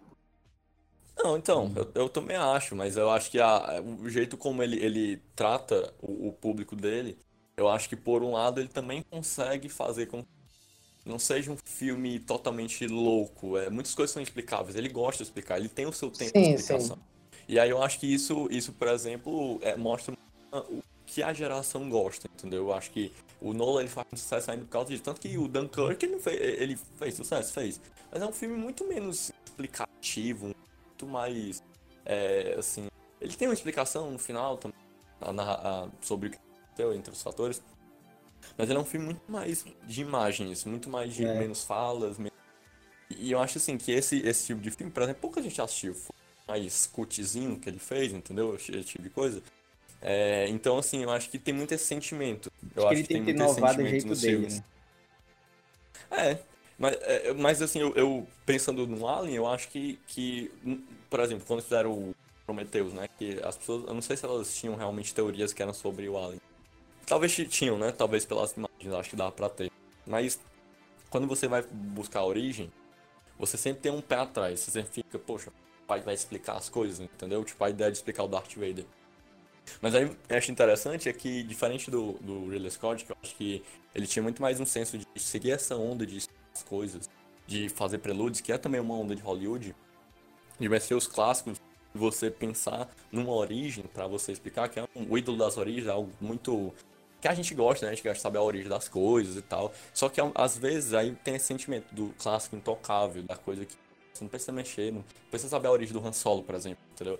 Que aí, mas aí eu acho interessante, que é, eu, eu, eu penso que os prelúdios, por exemplo, de Star Wars, eles são diferentes do, do mesmo princípio do Han Solo.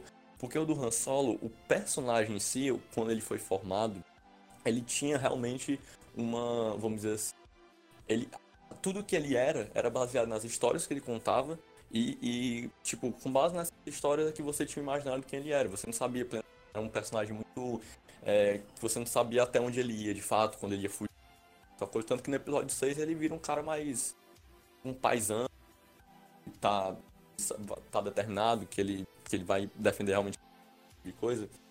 E quando você vê, por exemplo, o Han Solo, ele tem. É um filme, por exemplo, que ele tem muitos problemas exatamente em tratar esse tipo de coisa. Ele tem uma certa irresponsabilidade que muita gente não gosta. Que é exatamente uhum. tratar essas coisas de origem. E você vai definindo o, o, personagem em tal característica, tal dessa forma.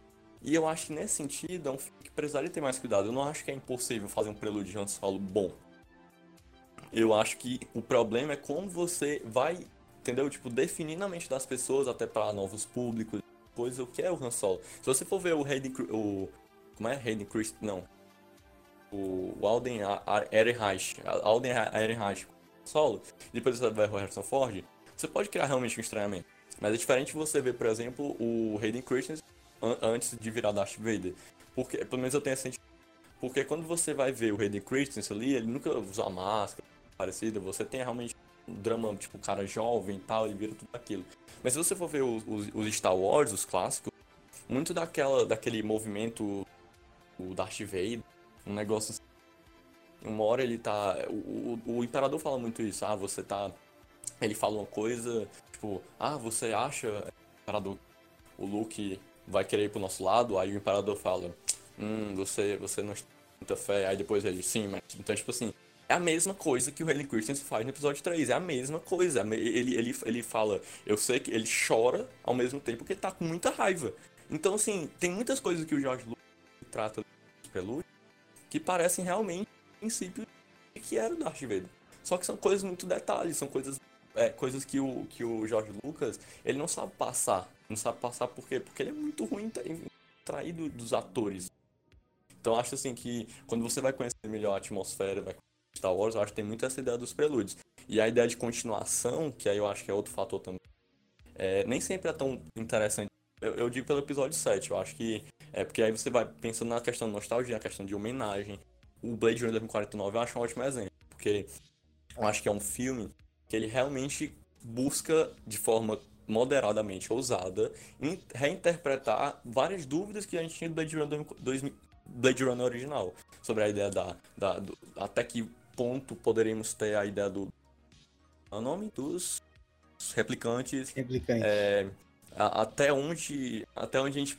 Até onde essa história de replicantes, essa relação do homem com replicante poderia avançar, entendeu? E eu acho que, por exemplo, você vê no Star Wars em que eles se preocupam muito mais em um público.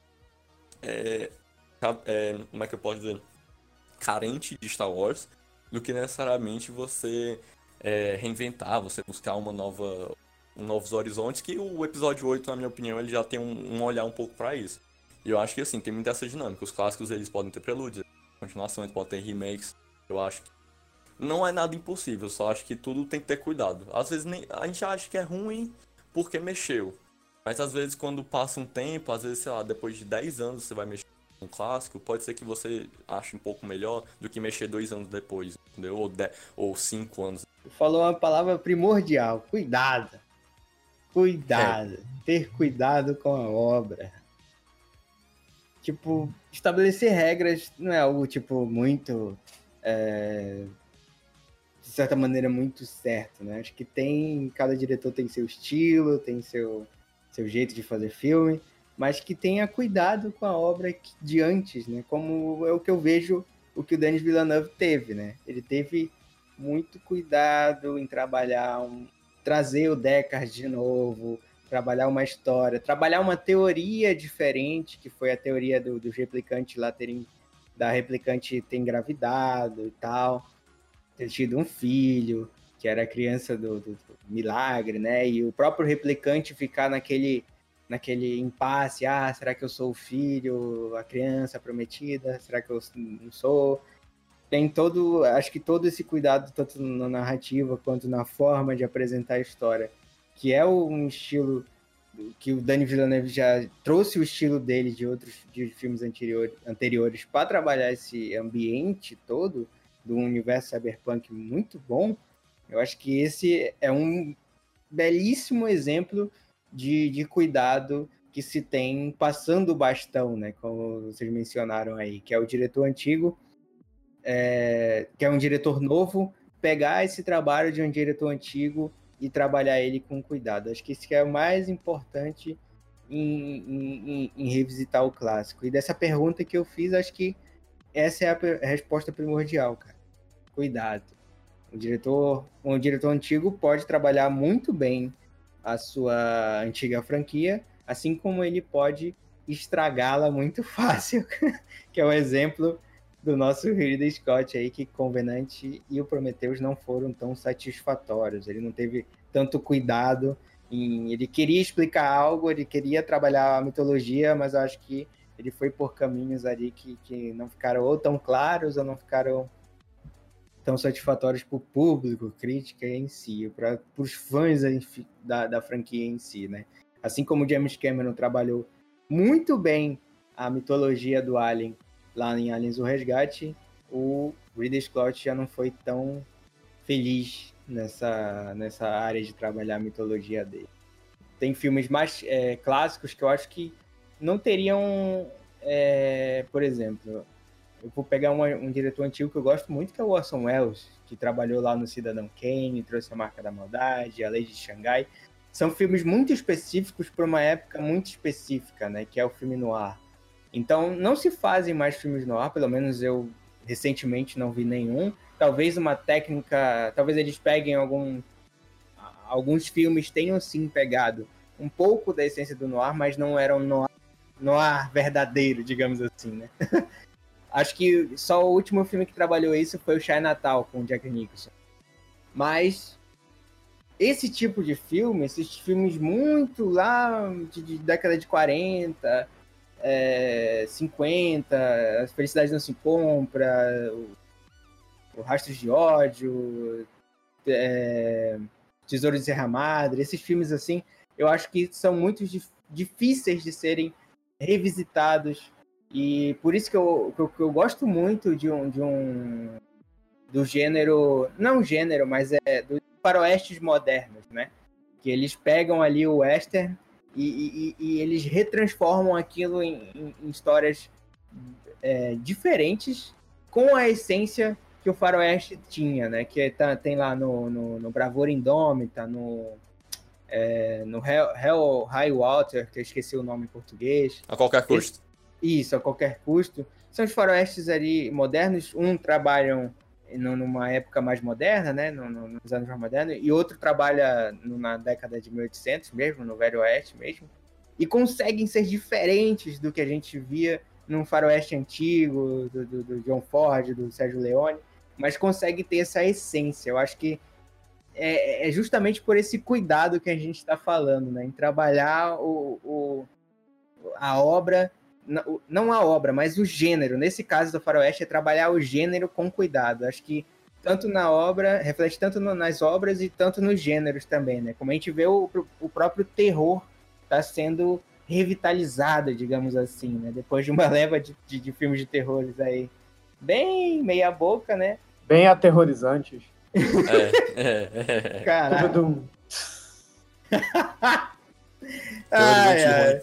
É, exatamente. Temos aí um, um, uma revitalização do gênero, que tá trazendo filmes é, novos, com histórias até realmente novas e, e trabalhando gêneros que estavam datados agora de uma forma é, bem melhor e com mais cuidado, né? Tipo gênero de bruxa, gênero de demônio, gênero de, de, de, de slasher, que é com aquele filme da Morte da Parabéns, é muito bom. Que trabalha o slasher com aquele da Hora da Marmota, né? Que é o que fala Sim. aí. E é o... acho que é justamente por esse cuidado. Eu Mas queria eu fazer acho... uma pergunta. Diga lá. Eu queria fazer uma pergunta. É, vocês acham que esse essa, por exemplo, o que o Ridley Scott fez, ou normalmente as pessoas realmente não gostam de Prelude, o que o George Lucas fez, ou o que o Denis Villeneuve fez, esses exemplos que a gente pegou, né? É, vocês acham que o Reinaldo até pintou um pouco sobre isso, sobre esse negócio e tal, mas vocês acham que essa falta, essa falta ou grande cuidado em relação à, à continuação ou, a mexer no, no, no filme original, vocês acham que tem a ver com confiança, se tem a ver com, com a ideia de, de você entender que aquele filme, ele, ele provavelmente por ele, ele funcionar até hoje, é, de alguma forma, exatamente por ser clássico, é, você não precisa mexer muito, ou então talvez você precisa mexer demais. Que, tipo, você acha que existe alguma, alguma fórmula ou alguma especificidade nesse tipo de cuidado porque eu sinto muito esse, esse negócio, tipo, sei lá, o diretor vai pegar na sua obra, aí você às vezes acha que não precisa ter tanto cuidado porque ela já é muito boa, e aí você mexe ali um pouco. Ou então, aí vai um pouco no que o, no que o Renato falou, esse negócio de trocar o bastante. É, o que é que vocês acham, assim, esse negócio do. Vocês acham que o cuidado, por que é tão diferente, assim? É só porque é o, o, o diretor que tá tocando, porque é outra pessoa, vocês acham que tem uma coisa além Acho que. Acho que acho que parte da essência, né, cara? Tipo. É, ter muito cuidado e ter pouco cuidado são vários são causam problemas, né?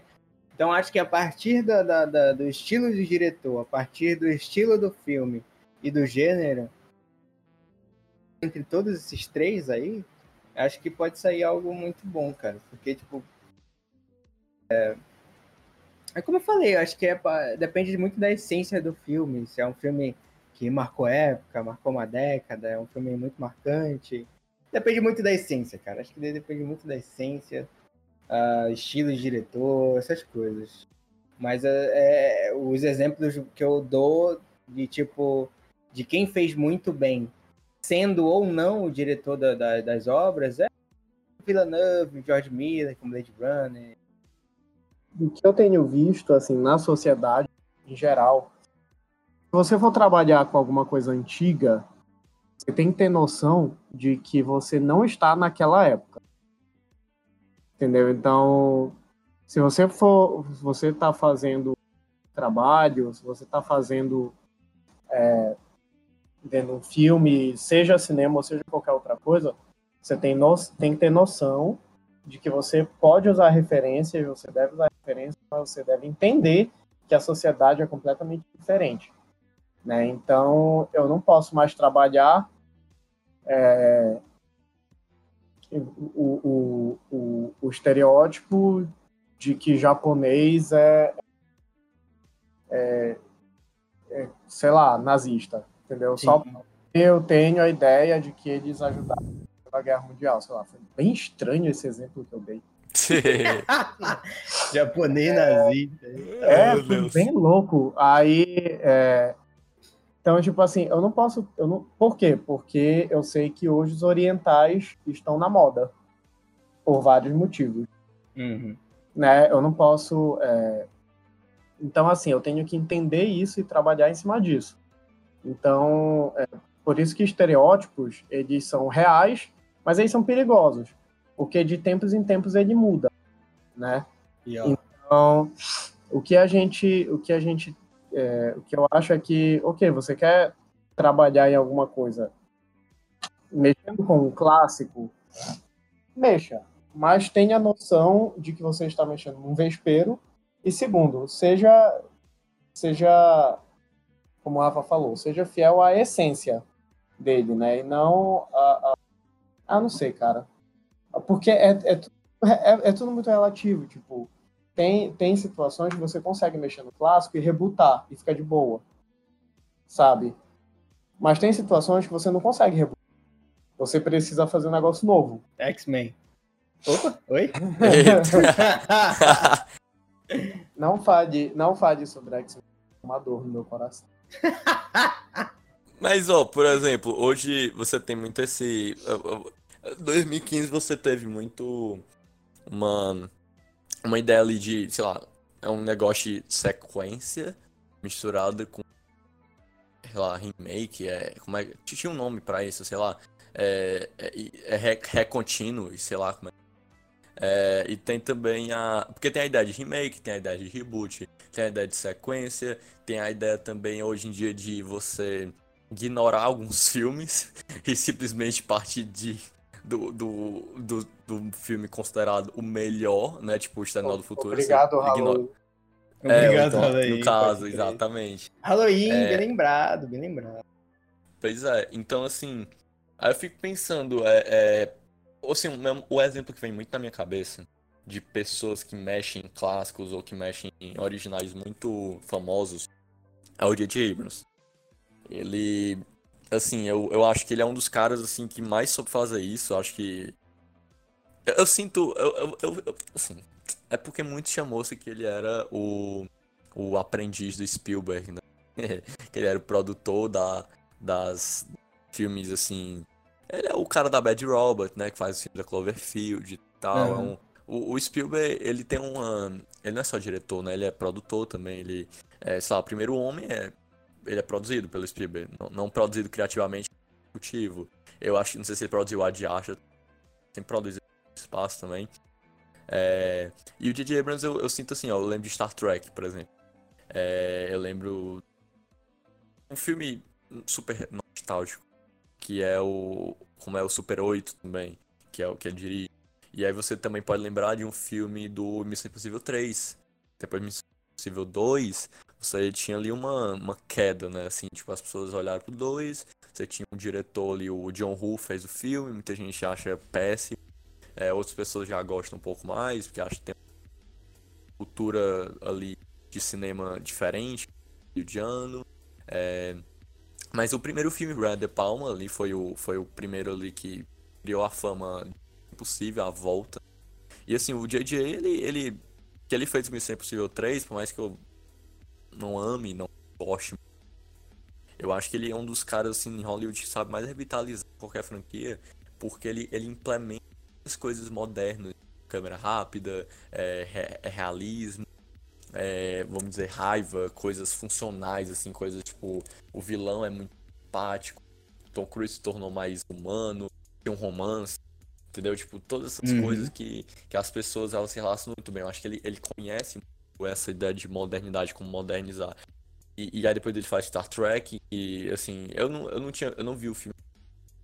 Mas eu acho que, por, por exemplo, ele, ele mantém parte a essência de um sci-fi, de uma coisa realista, e ao mesmo tempo ele evita mudar continuidades, ele faz um buraco negro, ele faz uma outra origem, né, pode dizer assim, você permite novas possibilidades.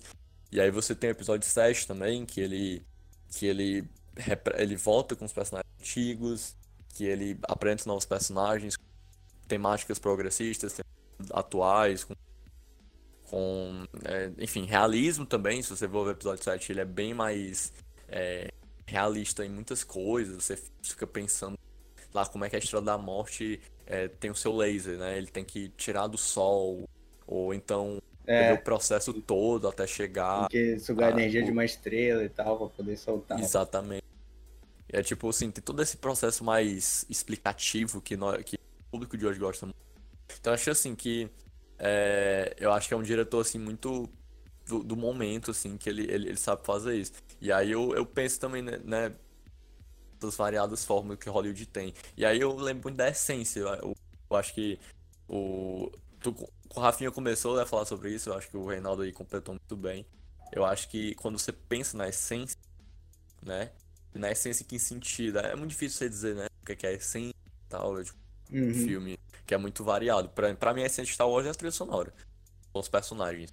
É, mas pra outras é. pessoas que, que não, cara, tipo, os prelúdios são muito ruins, os personagens são então, é, Star Prelúdios é muito ruim por causa disso. Ou então Rogue One, muita gente, teve gente que gostou muito, teve gente que já não gostou tanto, dizendo que os personagens são bem desenvolvidos, né? Pô, e aí eu, eu, é muito foda. Eu também gosto, mas é, muita gente falou isso também. Eu gosto de é... Han Solo também, cara. Admito isso aqui. Eu também gosto, também gosto de Han Solo. Eu acho que. Han Solo é legal. Como? Eu achei Han Solo legal também. Defendo muito bem Han Solo.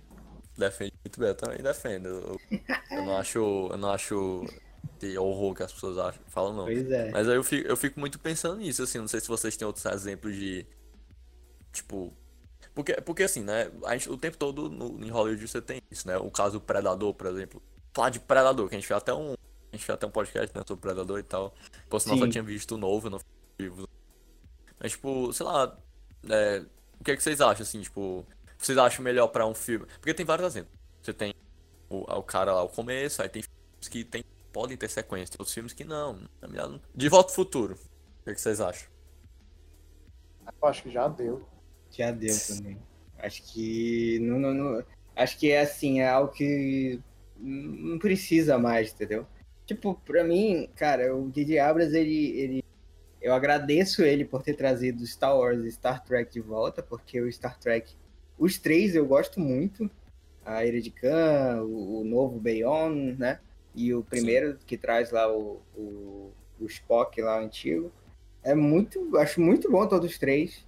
Star Wars já, já volta um pouco é, com, com ele, já volta uma história meio reciclada, né? Mas enfim, no, no episódio 8 eu acho melhor do que o 7, porque enfim, é uma, uma história bem arriscada de se fazer tem que ter muita coragem para fazer um negócio desse, de mexer com uma franquia tão, tão aclamada, digamos assim. E, e fora isso, o, o, que tem filmes assim que eu vejo que não precisa mais, entendeu? Tipo, tipo o próprio o, o De Volta para o Futuro. Não tem mais o que mexer, nem se trazer os, os, os, os, os atores de volta, né? Que, enfim, Tu, tu já viu a, ori origem, já viu como funciona, já viu até o, o Doc, né, ir, ir pro faroeste, que é algo que ele gostava tanto. E aí eu já não vejo mais nenhum, nenhuma área que eles poderiam trabalhar nisso. Fora isso, não sei, tem, tem, tem franquias assim que eu vejo que o... Pra mim, John Wick poderia terminar no terceiro, que eu já tava bem, mas vai ter mais um tal. Enfim, Robocop. O João é mais moderno, mas é, é um exemplo que eu, que, eu, que eu quis dar aqui. Fora isso.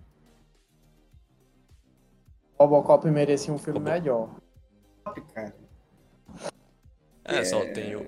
Interessante, mas merecia. Tipo assim, o antigo é muito bom. Ainda. Mas. Eu, tem, tem uma situação dentro disso tudo que, que foi falado Teve uma situação que o, que o Davi falou que eu acho que é o que é ponto principal.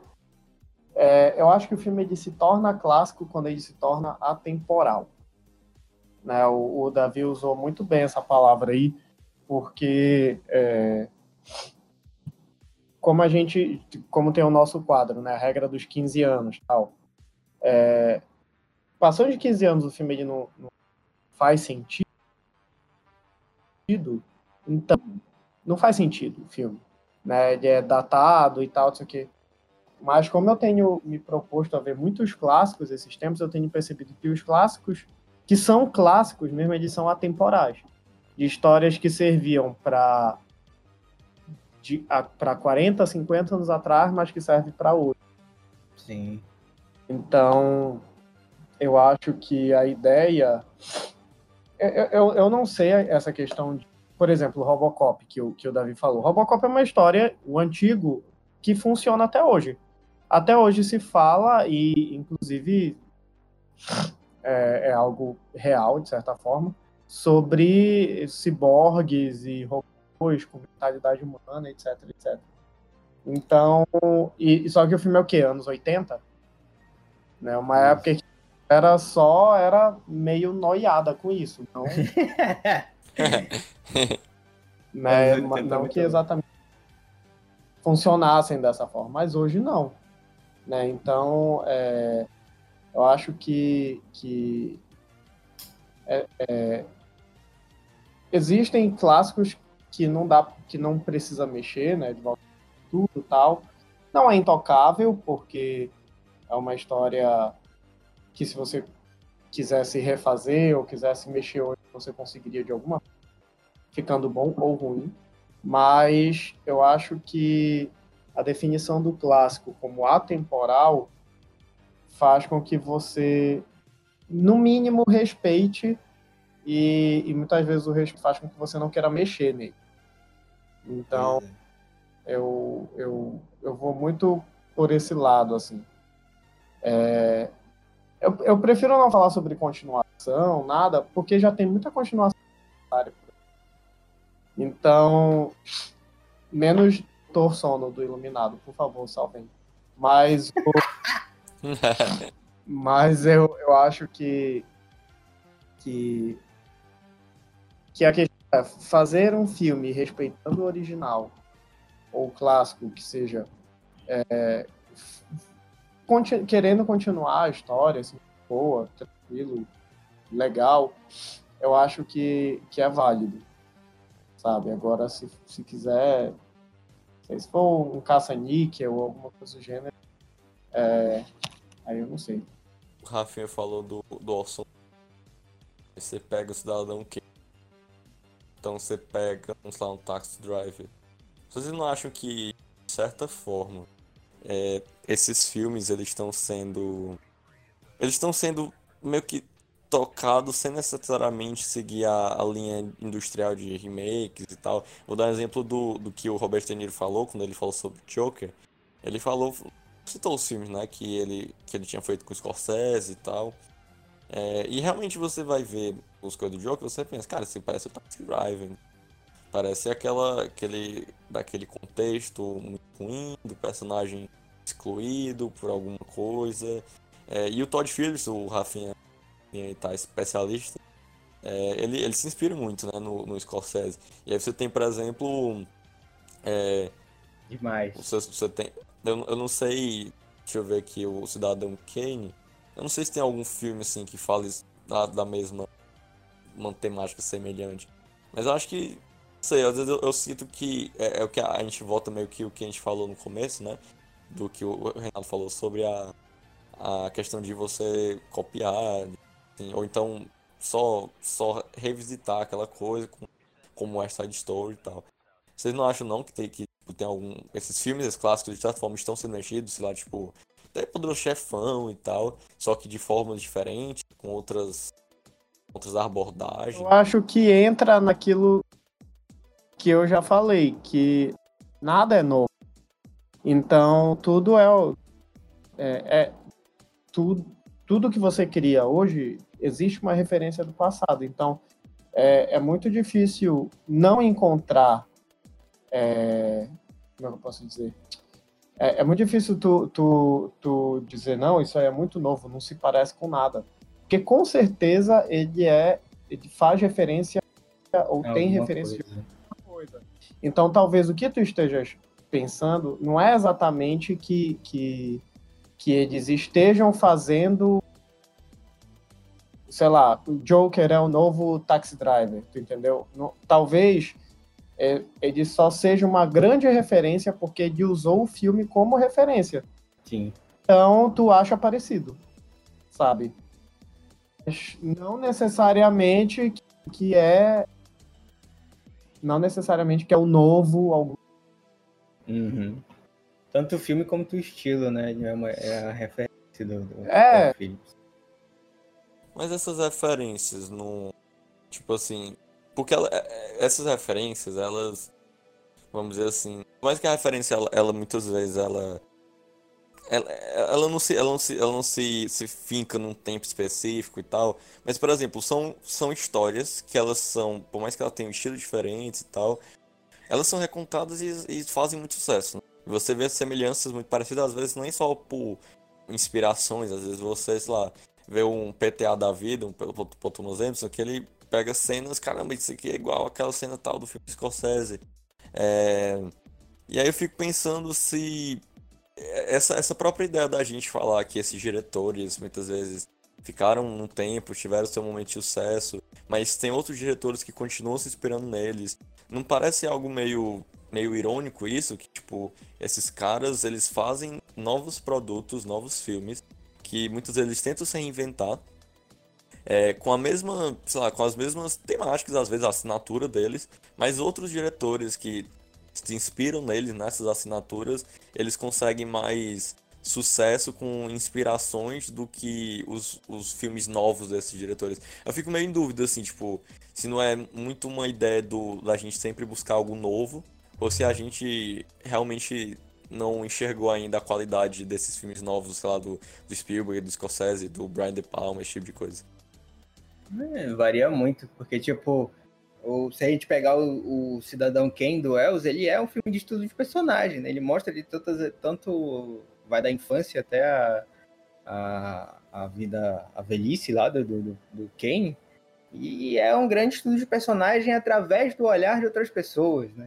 Ele, ele tem as pessoas ali contando o que, é, sendo entrevistadas sobre aquela persona, e a partir delas a gente vai vendo cada um tem uma visão diferente, e assim a gente consegue ter esse estudo de personagem do, do, dos caras, né? E aí eu acho que por isso que filmes como Taxi Drive, Rei da Comédia, próprio Cidadão Kane, tem, são muito referenciados nesses filmes novos, né? Mas cada um tem, acho que cada um tem sua peculiaridade mesmo. Isso eu acho que é só, é muito difícil de falar. É, eu acho que a, no final das contas, eu, eu, eu, ainda não decidi se a arte e o tempo eles se ajudam ou se eles se, ou se o, o tempo ele se ele o tempo enquadra a arte ou se a gente hum. enquadra a arte ou se ou se a arte eu falo a gente tá falando de cinema mas não deixa de ser arte né ou, ou se ou se a arte e o, e e o tempo eles meio que se ajudam para que valorize a verdadeira arte é, eu, eu, eu, fico muito pensando nisso, entendeu? Então, eu sempre olho muito para esses diretores lá do Novo Hollywood, o que eles fizeram Sim. Em Hollywood mesmo, tipo, eles fizeram muitas mudanças. Citei, tipo, só os, os, o grupinho, né? Mas tem uhum. vários, tem o Castevedes, tem o Woody Allen.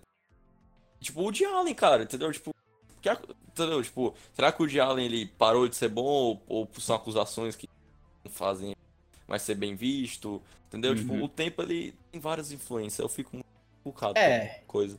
Eu acho tempo... que o clássico ele passa muito por isso. É, né? Sem falar nos filmes europeus também, né? Oito e meio, do Fellini, os filmes do Manuel e tudo mais, do, do, do, do Godard, do, do Truffaut, esses, esses caras todos aí também influenciam, querendo ou não, esses, esse, o cinema daqui. Mas eu acho que o tempo ajuda, assim. Tanto esses caras europeus, tanto com esses caras americanos, acho que o tempo ajuda todos eles, só que ele também pode prejudicar. Eu acho que dependendo, depende muito do, do, da geração. Eu acho que depende muito da geração, de como cada geração vai enxergar, né?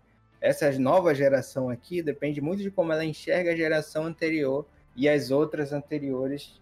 É, e eu acho que é assim que elas se ajudam, né? Quem acho que quem determina isso, o tempo ajuda sim, porque claro tem uma um determinado número de pessoas que vai preservar essa memória do passado e tem outras que não, né? Acho que aí já vai será que daqui a 100 anos a gente vai lembrar de Cidadão Kane, de, de, de Volta para o Futuro, essas coisas?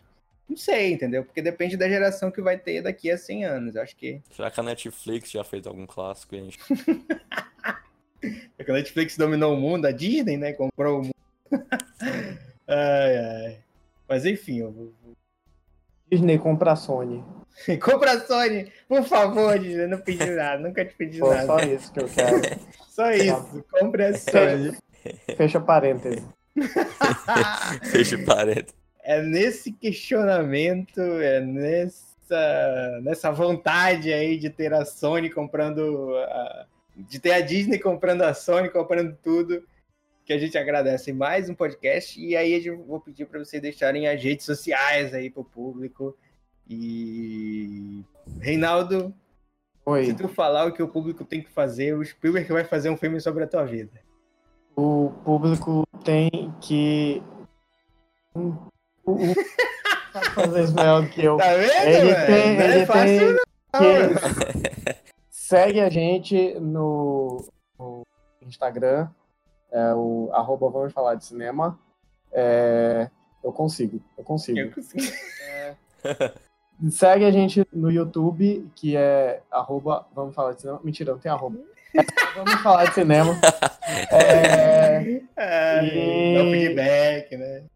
dá o feedback, fale aí, é, dê joinha, dê, dê comentário. A gente A gente Joga sempre quer ler o, é, a gente sempre quer ler o comentário da galera, mas o podcast você pode encontrar nas plataformas de podcast, tem no Spotify, que é onde eu escuto, eu não lembro dos outros lugares que tem.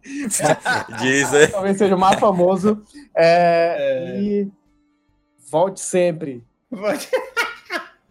Volte sempre. Forte sempre.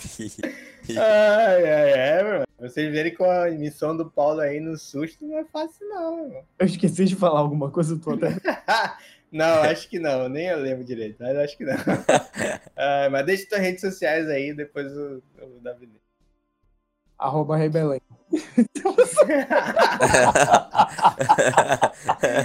Estamos esperando a volta desse canal, né? Logo, Eu logo. também, eu também. Deixa só eu ter um pouquinho, um pouquinho mais de organização, aí eu consigo. Ai, meu Deus, enfim. Vai lá, Davi.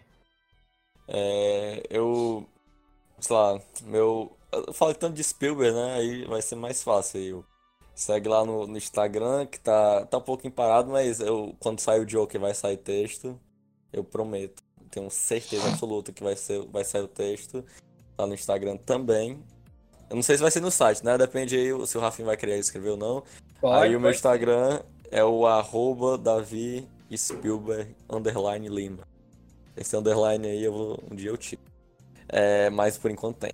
É, pode seguir também no Davi Fontalizelli lá. Não falo, não falo, não tem muita coisa lá, mas se você quiser me seguir, né? Eu sou uma pessoa, pessoas seguem as pessoas. É, escrevo lá no Vamos Falar de Cinema, né? Tem, o último texto aí foi do Big Little Lies, faz, tem que escrever mais. Desculpa aí, Rafinha. E Beleza. é, estou aqui no podcast, né? Muito feliz. Por sinal, proponho até o próximo podcast fazer sobre o ano, o ano de 77, se, se não- se não já fizeram, tá? 1977. 1977. Hum. Isso, exatamente. Filmes 1977. É, É, a gente tava combinando de fazer os 2006, mas a gente Ai, pode, pode deixar o 2077 na, na lista. Só uma, uma, uma ideia jogada. É, e, e eu acho. que- ah, sim, eu, eu, eu preciso, eu preciso citar todos os podcasts que eu participar, é, virou praxe. O texto do Tim Burton vai sair e eu não citei o Tim Burton hoje. Olha só. Não citei. É uma vitória para quem está tão empolgado com o Tim Burton. Chega, eu me arrependi, por sinal. Tinha tanta coisa pra falar do Tim Burton. Eu falei de Porra. Spielberg, então feliz. É, E é. Spielberg sempre vai, vai estar na sua citação. A gente pode falar de, de, sei lá, mas vai ter a situação de Spielberg aí do navio. Segue nos Instagrams. Então é isso, obrigado para quem tá aqui, né? Obrigado nesse episódio, obrigado para quem tá ouvindo, quem ouviu até aqui. Quem gostou da, da, da- discussão fervorosa aí sobre clássicos do cinema, deixe seu comentário sobre a sua opinião e o e-mail, né? Podemos ler aí, quem quiser mandar. Enfim, é isso. Muito obrigado, valeu, falou. Tchau. Tchau.